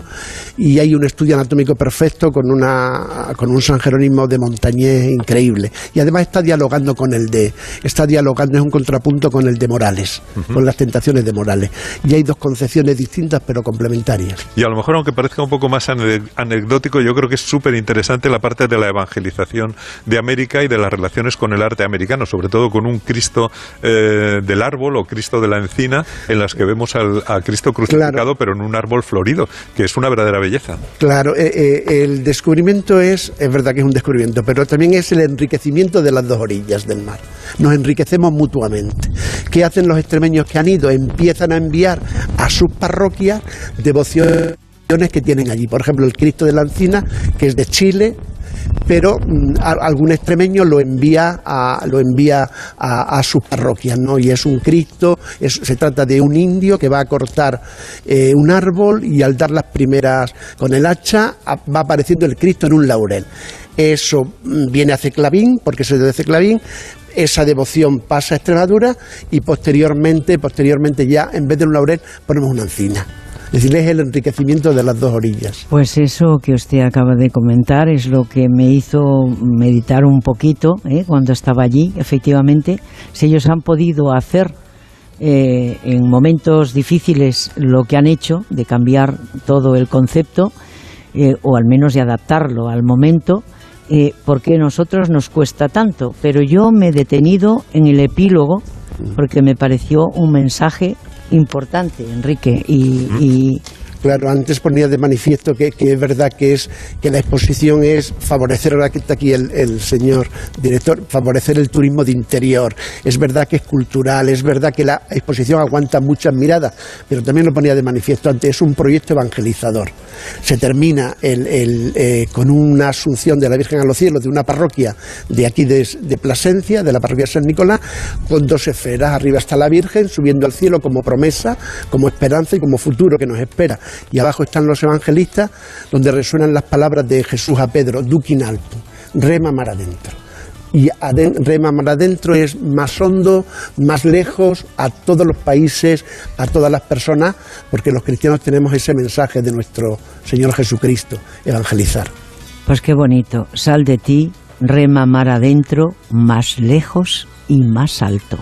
Es algo que verdaderamente ha estado haciendo en su política eh, lógicamente de desarrollo económico, porque el turismo es economía, pero también eh, son todos los segmentos, lógicamente, industriales, porque, eh, como decía o publica hoy el diario Hoy, el presidente de las cámaras de comercio de España, el señor José Luis Bonet, pues dijo hay un gran presente y futuro industrial en Extremadura. Por lo tanto, son buenas noticias todas ellas. Evidentemente que son todas buenas noticias. Tengo la suerte de tener aquí a mi lado a Raúl, que tiene un proyecto precioso de nueve nidos en Plasencia. En Plasencia todos sumamos, nadie resta todos venimos a sumar. La iglesia desde su punto de vista, con, su, con, lo que tiene, pero, pero la, la, ciudad es de todos. La ciudad la hacemos todos los que vivimos en ella. Y todos somos los encargados de que esto sea una de las mejores ciudades y una de las mejores regiones de, de nuestro país. Porque tiene posibilidades tiene muchas posibilidades de, de, serlo, pero necesita que nos pongamos, eh, pongamos todo en común lo que tenemos. Bueno, Enrique, ha llegado el momento de hablar con otro, con otro arquitecto que sabe mucho de esto. Ha crecido. Enrique todos los domingos trae los mejores, bueno, los sábados los mejores lugares del planeta y los domingos, lógicamente, ese turismo de lujo que a veces no siempre cuesta dinero. Eh, como no costa, bueno, en fin, como no nos ha costado dinero el estar bajo este naranjo en, en este lugar eh, mágico y religioso, a su vez humano, eh, nombró ese cambio, lógicamente, cuando se ha encontrado esa imagen de Cristo eh, dentro de un árbol, ¿verdad? Y, y, por lo tanto, eso te corresponde a ti, arquitecto, ¿eh? que yo no, no, entiendo de esas cosas. Bueno, pues vamos a dar la bienvenida a Raúl Herrero Bermejo, que es empresario, arquitecto técnico y sobre todo que viene a presentarnos un, un establecimiento eh, hotelero totalmente nuevo, que mm, si no me equivoco el nombre es eh, Nueve Nidos eh, suites de lujo que se ha abierto, supongo, recientemente aquí en la ciudad de, en la ciudad de Plasencia. Sí, Buenas tardes. Buenas tardes. eh, Muy agradecido de, de la invitación y encantadísimo de, de que estéis aquí, Esther, Enrique, y acompañar también a Antonio. Eh, como, como comentabas, pues sí, eh, tenemos un, un proyecto de, de nueva creación que lleva abierto una semana. Y se- el, nombre comercial que, le hemos impuesto es Nueve Nidos Céntrica Suites. Yo, la verdad es que un poco el calificativo de, de lujo, vamos, por nuestra parte nos puede resultar un poquito pretencioso y, vamos a, no, no nos vamos a referir desde, desde, desde nuestro, de nuestro establecimiento a eso porque pudiera resultar eh, un tanto no exclusivo sino excluyente, ¿vale? Es un, son unos alojamientos de muchísima calidad y para el, mayor de los confort, pero eh, eh, al alcance de cualquier persona, al alcance creemos casi de casi de cualquier de cualquier bolsillo. Hemos intentado desde Nueve Nidos Céntrica Suites eh, ofrecer algo diferente en la zona. Eh, dentro de que en Plasencia pues hay muchísimos alojamientos turísticos ya de, calidad, pero distinguirnos un poquito, ofreciendo un poquito algo más. El, proyecto arquitectónico de doble arquitectura ha sido eh, ofrecer un diseño muy vanguardista, moderno, mm, de calidad, que ofrece nueve alojamientos, nueve nidos que denominamos, que son los nueve totalmente distintos. Tienen una decoración exclusiva cada uno, cada uno de ellos. Y en las que primamos el, el confort, para que nuestro visitante se encuentre como en casa o incluso mejor que en su, que en su propia casa. A mí me da la sensación de que, además de la decoración, que efectivamente es absolutamente moderna, minimalista, yo creo que también hay un concepto ahí de que mm, eh, tanto gente joven como familias se sientan cómodos. Es decir, encuentren todo lo que necesiten, no tanto un lujo ostentoso, sino eh, los servicios principales. Efectivamente, esa es un poco la, la filosofía del, del proyecto. Ofrecer eh, eh, una garantía de confort eh, con todo, con las últimas tecnologías al, al alcance, unos buenos aislamientos que, que te sientas cómodo y, alejado del entorno. pero al lado de él tenemos unas vistas a la sierra, al valle, desde los propios alojamientos increíbles. Bueno, el, eh, para hacernos una mejor idea, si, si, si, si visitamos la página web www.nuevenidos.es, muy sencillito, nuevenidos.es. Nueve con número. Nueve con número, efectivamente. Eh, pues vemos lo increíble que resultan los, los, ale- los alojamientos, las vistas que tienen. Mm, Están en el centro de Plasencia, pero no, en el, no dentro del, del centro histórico. Eh, dando un paseíto de 15 minutos nos hemos acercado a la Puerta del Sol o a la, o a la, o a la calle del Rey y a 20 minutos de la, de la plaza andando. Yo tengo la sensación de que como tiene también servicios de lavandería, no es solamente para visitar Plasencia, sino para tomarlo como base y recorrer todo este norte de la provincia que realmente esconde lugares maravillosos a los que puedes llegar en media hora tranquilamente con el coche y regresar. Es decir, tomarlo como base para conocer Plasencia, pero también todo el entorno. Efectivamente, tiene una ubicación estratégica que está justamente en, la, en las salidas naturales al Valle del Ambroz, al Valle del Jerte, a La Vera, a Monfragüe, incluso eh, a través de las riberas del río, que hay una senda peatonal eh, hormigonada, eh, podemos hacer adentrarnos a cinco minutos de los alojamientos en pleno Valle del Jerte y recorrer a pie en un camino muy cómodo para cualquier miembro de la familia, andando o en bici, llegar hasta 15 kilómetros de, de- Plasencia y, y volver o darse la vuelta cuando pues cada, cada uno lo, lo estime oportuno. Y volver al alojamiento a descansar y disfrutar de las comodidades que allí ofrecemos. Pues lo que hemos dicho muchísimas y decimos muchas veces y repetimos y que eh, ha repetido el señor Herrero. A veces la naturaleza, la propia naturaleza, nos ofrece lujos eh, que no tienen precio y verdaderamente Extremadura ya, ya lo hace con sus piscinas naturales y con todas esas eh, eh, iconos que tiene a lo que nos tiene acostumbrados, ¿no? Aquellos que nos gusta apreciar la naturaleza eh, para sumar también y cuidarla y también observar, ¿por qué no? Eh, porque no hay contaminación lumínica, ¿no? Esas estrellas maravillosas eh, que también es una de las costumbres, lógicamente, que ha ido proliferando eh, a nivel nacional e internacional.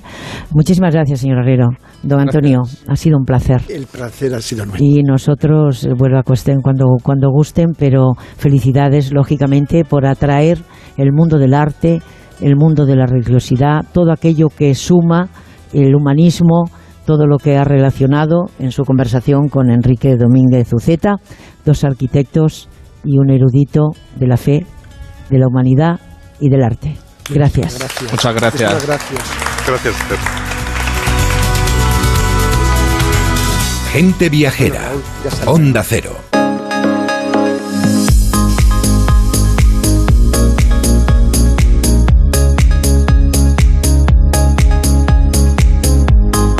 Bueno amigos, eh, mm, yo me he quedado con esa, me he quedado prendada y prendida por esa frase de que el camino se demuestra andando, ¿eh? ¿verdad?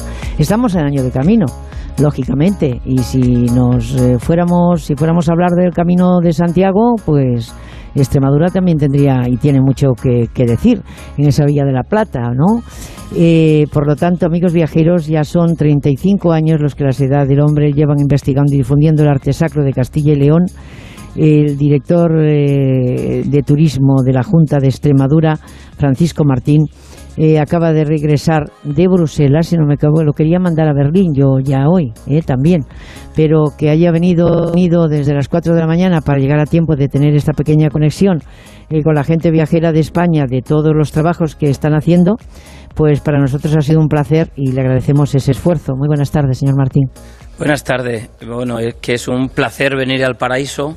Fíjate dónde estamos, en un patio de los naranjos de un palacio episcopal de una, de una ciudad capital del norte de Extremadura y de una región que lo tiene todo, que es Extremadura. Bueno, hace tan solo un día que, lógicamente, había noticia eh, en Bruselas, se reunió con el consejero de Turismo de la Embajada Española en Bélgica con un objetivo claro, reforzar la posición del destino Extremadura en el mercado belga y en las rutas del emperador Carlos V y atraer más turistas. Turistas premium, ya hemos hablado por activo y por pasivo, con el presidente, con la necesidad de la conectividad, con todas esas cosas eh, que nos van dando eh, por cuentagotas, pero que eh, hay que tener eh, esperanza, fe y esperanza, las dos cosas. Eh, en cualquier caso, ¿cómo ha, ido, ¿cómo ha ido en Bruselas? En Bruselas ha ido muy bien. En primer lugar, teníamos la, la, la tarea de la Junta Directiva de, de, la red de cooperación Carlos V, muy importante. Son, son casi 100 socios, casi 100 socios de 10 países de, de, Europa y de, y de América. Por lo tanto, hasta muy bien. Hemos entregado también una placa al Club de Producto del Club de Producto Turístico al Palacio de Kudenberg y en este sentido se han incorporado nuevos socios. El, el motivo del, del emperador es un, es un gancho perfecto de la historia para traducirlo en, en, proyección de un viaje cultural y turístico y de unas rutas. Y también después la otra parte con el consejero con el consejero de, de turismo de Tour España con el señor Chamorro pues lo primero que te dicen todos los consejeros y yo tengo experiencia de haber entrevistado con muchos ya en Londres en París en todos sitios cómo se llega a Extremadura es lo primero que te preguntan te preguntan nada más que te sienta. Es decir, es que la conectividad para el turismo es eh, un hilo conductor imprescindible. Porque hoy los viajeros, me hablaba por ejemplo en el centro del, de Bélgica y con Luxemburgo y Países Bajos, cómo están cambiando los, las formas de viajar. Antes un holandés cogía 15, 20 días y, y se iba. Ahora no, ahora coge tres escapadas o cuatro al, año de cuatro o cinco días. ¿Y dónde vuela? Pues donde tiene una conexión directa a, a, Cerdeña, a un destino u otro. Por lo tanto, nuestra conectividad fundamental de presente, de futuro, va a ser el tren. Y en este sentido es la apuesta que este gobierno ha hecho durante muchos años y que afortunadamente damos un paso muy importante, no el último, vendrán otros, el próximo día 19. Bueno, eh, precisamente de cara a esta temporada estival, Extremadura ha lanzado ¿Quieres escuchar Extremadura? La campaña de promoción del verano en canales de televisión destinada al turista nacional. El turismo nacional nos, ha salvado un poquito los muebles en el 21, ¿eh? llegaron tarde y se fueron pronto, pero han demostrado lógicamente su cariño por el país con un objetivo claro, aumentar el número de viajeros a la región. Si vienen los nacionales, son bienvenidos y creo que van a seguir viniendo, porque evidentemente se están viendo datos y eh, aquellos que querían eh, volver a restaurar esos viajes internacionales, pues han anulado porque no se sabe lo que nos reserva el otoño. Y, vienen tiempos así como un poquito de aquella manera, pero de vez en cuando eh, tenemos un país magnífico llamado España y que al que solapan, pues lógicamente, comunidades autónomas en las que se trabaja para el desarrollo y, el crecimiento del turismo y con ello del empleo y, de la economía.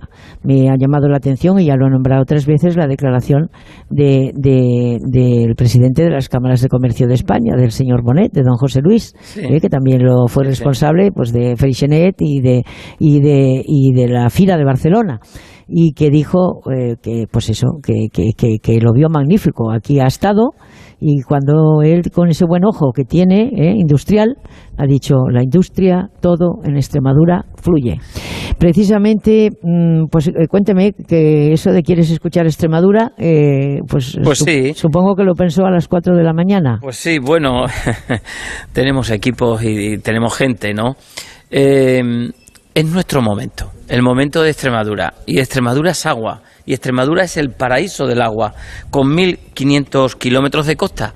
Y hay que decir que está la costa interior.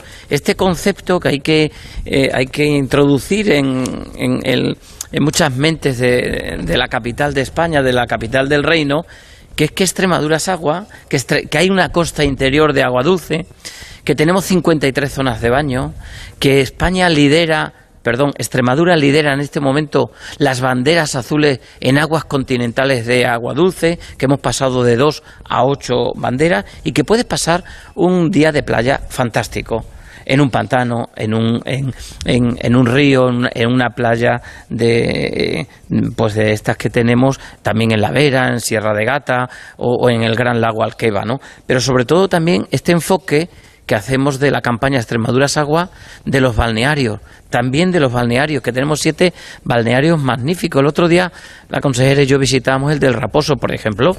Ya estaban mm, organizando, bueno, por cierto, con más de 100 trabajadores.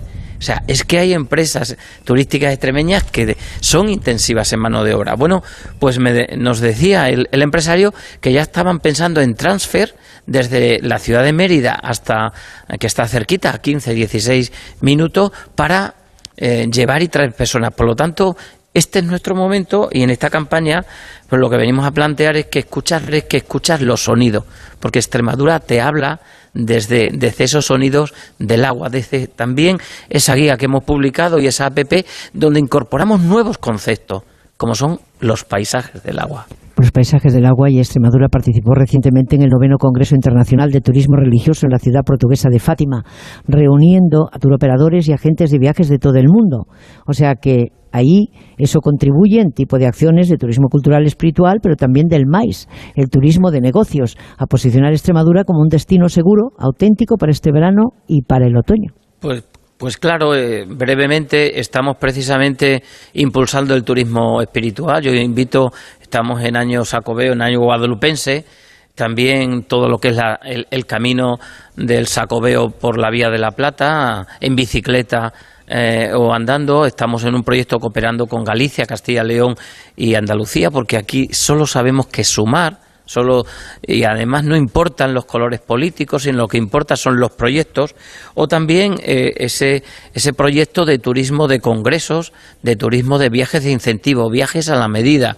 Precisamente en Plasencia hace un mes eh, se, se organizaron las primeras jornadas, se lanzó este club de Extremadura Convención Buró, donde están hoteles, restaurantes, agencias de viaje, organizadores de congresos, empresas de actividades de una manera muy importante. Por lo tanto, tenemos claro, tenemos claro que no solo queremos más turistas, sino que queremos más calidad, con más capacidad de gasto. Y ahí viene a ayudar precisamente eh, esos 15 hoteles, 15, eh, Esther, que se han inaugurado en el último mes y medio, perdón, año y medio. 15 hoteles que, generan esa oferta, casi 500 plazas y 135 puestos de trabajo.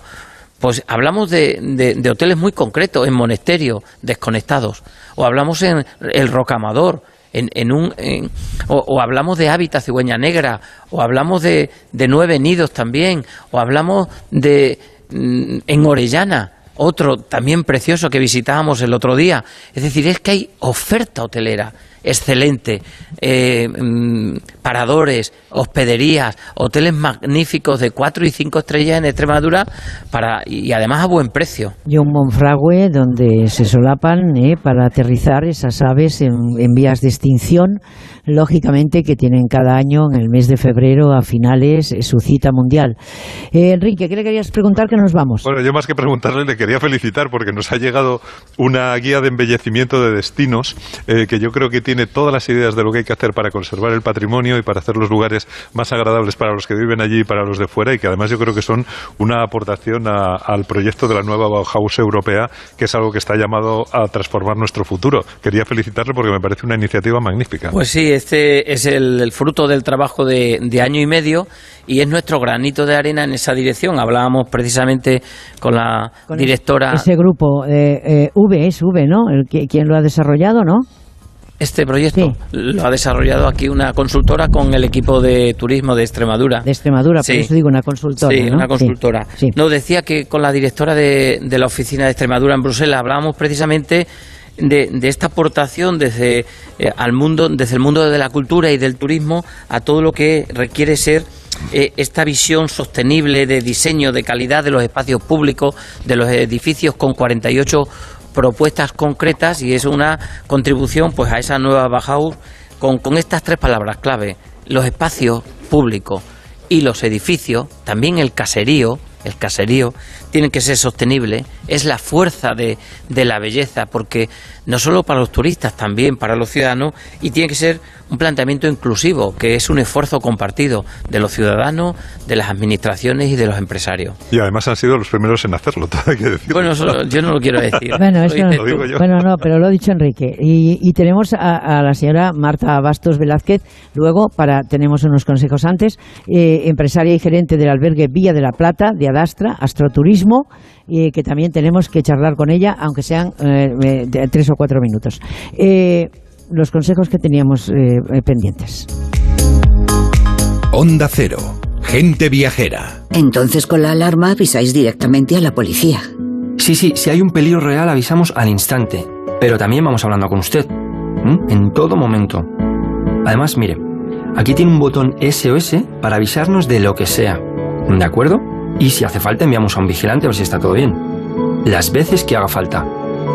Este verano protege tu hogar frente a robos y ocupaciones con la alarma de Securitas Direct. Llama ahora al 900-272-272. Hay una Almería en ti. La de paisajes singulares y playas salvajes. La de aguas cristalinas y cielos estrellados. La de arenas desérticas y naturaleza inédita. Auténtica, única, inesperada Busques lo que busques, siempre encontrarás una Almería en ti. La tuya. Costa de Almería y Diputación de Almería. En la Comunidad de Madrid estamos abiertos a tu nuevo proyecto empresarial.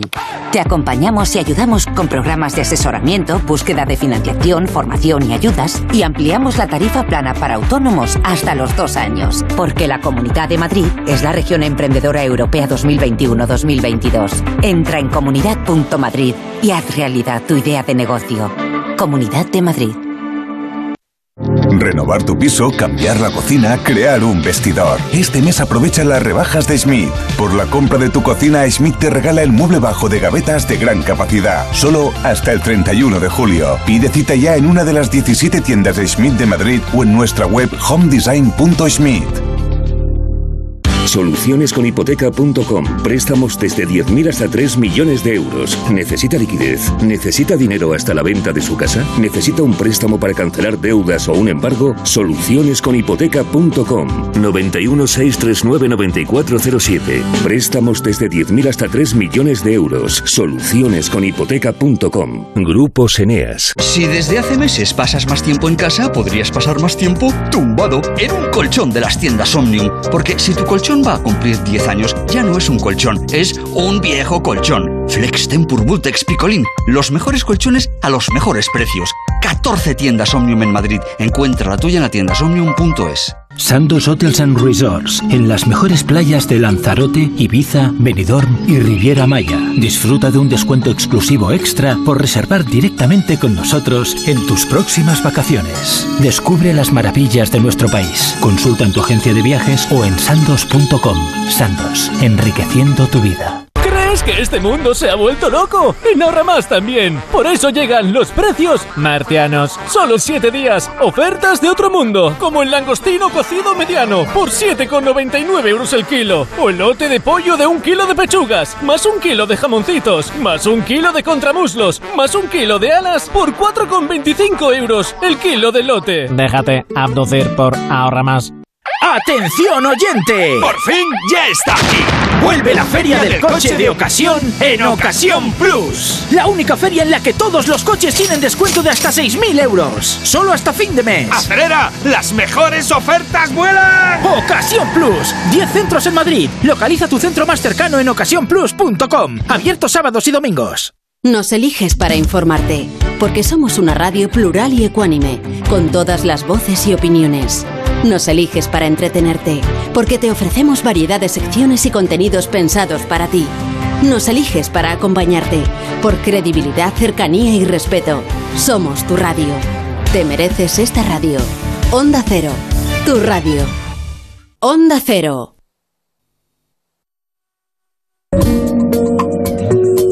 Puedes dejar tus opiniones y comentarios en Twitter, en arroba genteviajeraocr.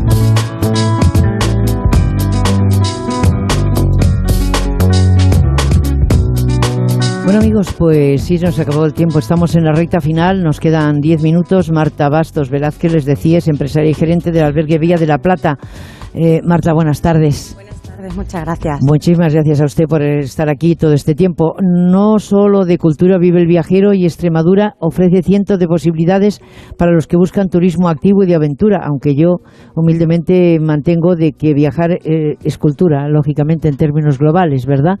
Por todo eso que vamos descubriendo. O simplemente quieren disfrutar de la naturaleza y de parajes tan bellos como los que podrás descubrir aquí en Extremadura, en sus valles, en sus montes y en sus dehesas.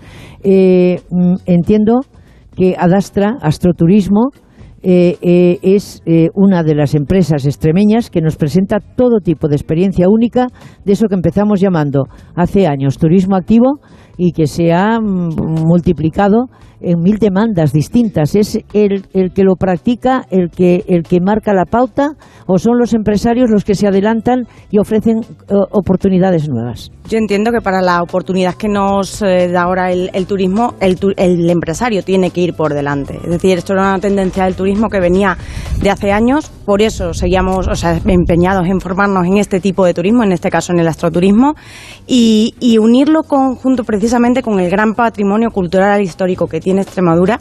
Eh, y junto con ese turismo activo que ahora mismo se diversifica en turismo de naturaleza, en este caso nosotros con el turismo activo, con bicicletas eléctricas, rutas guiadas, astroturismo. Entonces, bueno, hacer un, un paquete completo para poder precisamente atender a todo el perfil de, de turista y ofrecerle obviamente lo más bonito que tenemos aquí, que es nuestra naturaleza. El empresario por delante, sí señor. El Camino Natural Vía de la Plata es un destino ideal para recorrerlo a pie o en bicicleta como una bonita manera de rememorar el paso de los soldados peregrinos, pastores, viajeros, todos los que lo pasearon o lo caminaron durante siglos, ¿no? Atravesando esas montañas. ¿Qué tiene esa ruta natural que desde milenios ha vertebrado Extremadura y que a día de hoy la convierten en un destino muy deseado por los viajeros múltiples. Pues no lo decimos nosotros, que la conocemos y nos encanta, nos lo dicen la, gente de fuera. Eh, otras, otras sendas y otros caminos naturales nos dicen que probablemente tenemos la vía verde más bonita de, España, sobre todo por lo logísticamente bien preparada que está. Y ahora uniendo en nada Plasencia con, con Béjar, eh, nosotros estamos en Herbás, justo en todo el medio para poder dar todos los servicios eh, que necesita tanto el viajero como el, turista de día y poder de esa manera pues ofrecer lo más bonito que según tú has dicho lo has explicado muy bien una de, de, las, eh, de los productos fundamentales que tenemos es Vía Verde. Y a pesar de algunas iniciativas para reabrir Adif comenzó el desmantelamiento en el 2013 del ferrocarril de la Vía de la Plata y poco tiempo después se decidió, si no me equivoco, convertirlo en un itinerario para uso peatonal y cicloturístico. Hoy, 24 años después del cierre total de la línea, el plan se ha convertido en una de las acciones estrellas del programa Caminos Naturales y ya hay casi 90 kilómetros abiertos repartidos en tres tramos. Correcto, de hecho los datos están ahí y nosotros que creíamos eh, firmemente en que la vía verde podía ser un revulsivo para el turismo, no solo para el, eh, verano o, épocas estivales que son seguras, sino para todos los fines de semana del año y días de diario. Nosotros tenemos los datos, sabemos cuántas personas pasan y de hecho nuestra propia empresa ha crecido gracias a la vía verde con más de 55 bicicletas. Eh, bike Airbus Cicloturismo. Correcto. Y el perfil de los viajeros, supongo que los amantes de la, de, la naturaleza y el deporte, ¿no? Pues mira, después de la pandemia decimos que el perfil cicloturista somos todos, porque desde el que no lo conoce hasta el que lo conoce y con su bici no puede viajar, eh, pudiendo dar todos los servicios, desde el más pequeñito al más mayor, Vía Verde, Valle del Ambroz, Valle del Jerte, Urdes, Gata, Plasencia propio en bicicleta, hace que todo el, el, todo el turista que viene pueda ser cicloturista. El albergue Vía de la Plata se encuentra en Herbás y ofrece todos los servicios necesarios para peregrinos y viajeros. ¿Qué importancia tiene este tipo de alojamientos para dar servicio y potenciar esta ruta de peregrinaje a la tumba del apóstol? Ya que estamos en el segundo año, que se ha solapado al 21, que no pudo ser esto y que, eh, lógicamente, el Papa Francisco pues lo, lo, eh, pues dio el permiso para que se pudiera celebrar en el 22. ¿Lo están notando? Pues la importancia es toda. El hecho de tener esa infraestructura eh, hace que podamos dar un servicio eh, por la vía verde, un servicio para todos, un servicio de día, un servicio nocturno, un servicio de fin de semana, un servicio de semana, pero que siempre el viajero se sienta acompañado y atendido en todo, en todo su momento, todo el momento de, su viaje. Pues Marta Bastos, muchísimas gracias. Vuelvo a usted cuando guste a contar sus experiencias. Procuraremos empezar. Hoy hemos terminado, ¿verdad? Casi. Por lo tanto, voy a dar la bienvenida a un señor que con su cámara hace maravillas, porque dice que hay un momento para cada fotografía y yo llevo años observándolo, pero he aprendido poco. Muy buenas tardes, Manuel Charlón. ¿Qué tal, Esther? Buenas tardes. Bueno, ¿qué me puedes decir de lo que pues hemos visto desde que hemos llegado ayer a Plasencia? Pues aprovechando ¿Y qué dice tu cámara? Aprovechando que está Marta aquí, la verdad es que soy, yo soy del norte, pero soy un enamorado de Extremadura como fotógrafo y como la verdad es que tiene mucho paisaje, tiene mucha piedra y hoy lo estamos comprobando en Plasencia, pero yo me quiero un poco centrar, salir un poco de, lo que es la ciudad de Plasencia y mis fotos favoritas eh, aquí en Extremadura, tengo que decir que es eh, la foto, el mirador de Cabella eh, Bellosa en Trasierra, que es, me, ha parecido espectacular, Marta, me ha parecido un sitio maravilloso para hacer fotos, sobre todo el amanecer. la Vía Verde, la Ruta de la Plata, efectivamente entre Plasencia y Béjar, fotografiando el, arco cuadriforme del nacimiento de Caparra y la verdad es que yo soy un enamorado, te voy a decir, de la, no del Jerte, sino del puerto de Honduras. Bueno, estamos en tierra de viajeros y aventureros, hombres de mundo, pero también un paraíso para los fotógrafos. Extremadura nos enseña que todo lo que nos rodea es mucho más que naturaleza. ¿Es así, Manolo? Totalmente. Es decir, eh, el que viene a Extremadura no, viene a fotografiar no solo naturaleza, viene a, viene a fotografiar la historia. Y lo podemos comprobar, como lo habéis dicho, en, las edades del hombre, que, ahí es, es, el comienzo, porque ahí te hace viajar. Es decir, ayer lo comprobamos con Marta, que, que nos, que nos hizo viajar con... Con, con, Mercedes, con Mercedes, Y la verdad es que, sigo insistiendo, para los fotógrafos Extremadura es un capricho para la vista. La primera foto tiene que ser un homenaje a la Catedral de Plasencia? Totalmente. La catedral es la guinda de Plasencia. Es decir, todo fotógrafo que se marche de Plasencia sin hacer la foto de la catedral está cometiendo un error muy grande. Y sobre todo por la tarde. De por la tarde la vimos ayer. La luz que tiene esa catedral por la tarde. Eso has dicho. Has una- vuelto, eh, has vuelto tarde y has dicho es que esta luz, es que esta No, no, luz. no, es que es la luz, la luz de, de la tarde y las cigüeñas y las nubes que hay, es la guinda que tiene esta ciudad, sin duda. Pues con la guinda nos quedamos. Irene González, buenas tardes. Nunca nadie ha contado más cosas en menos minutos.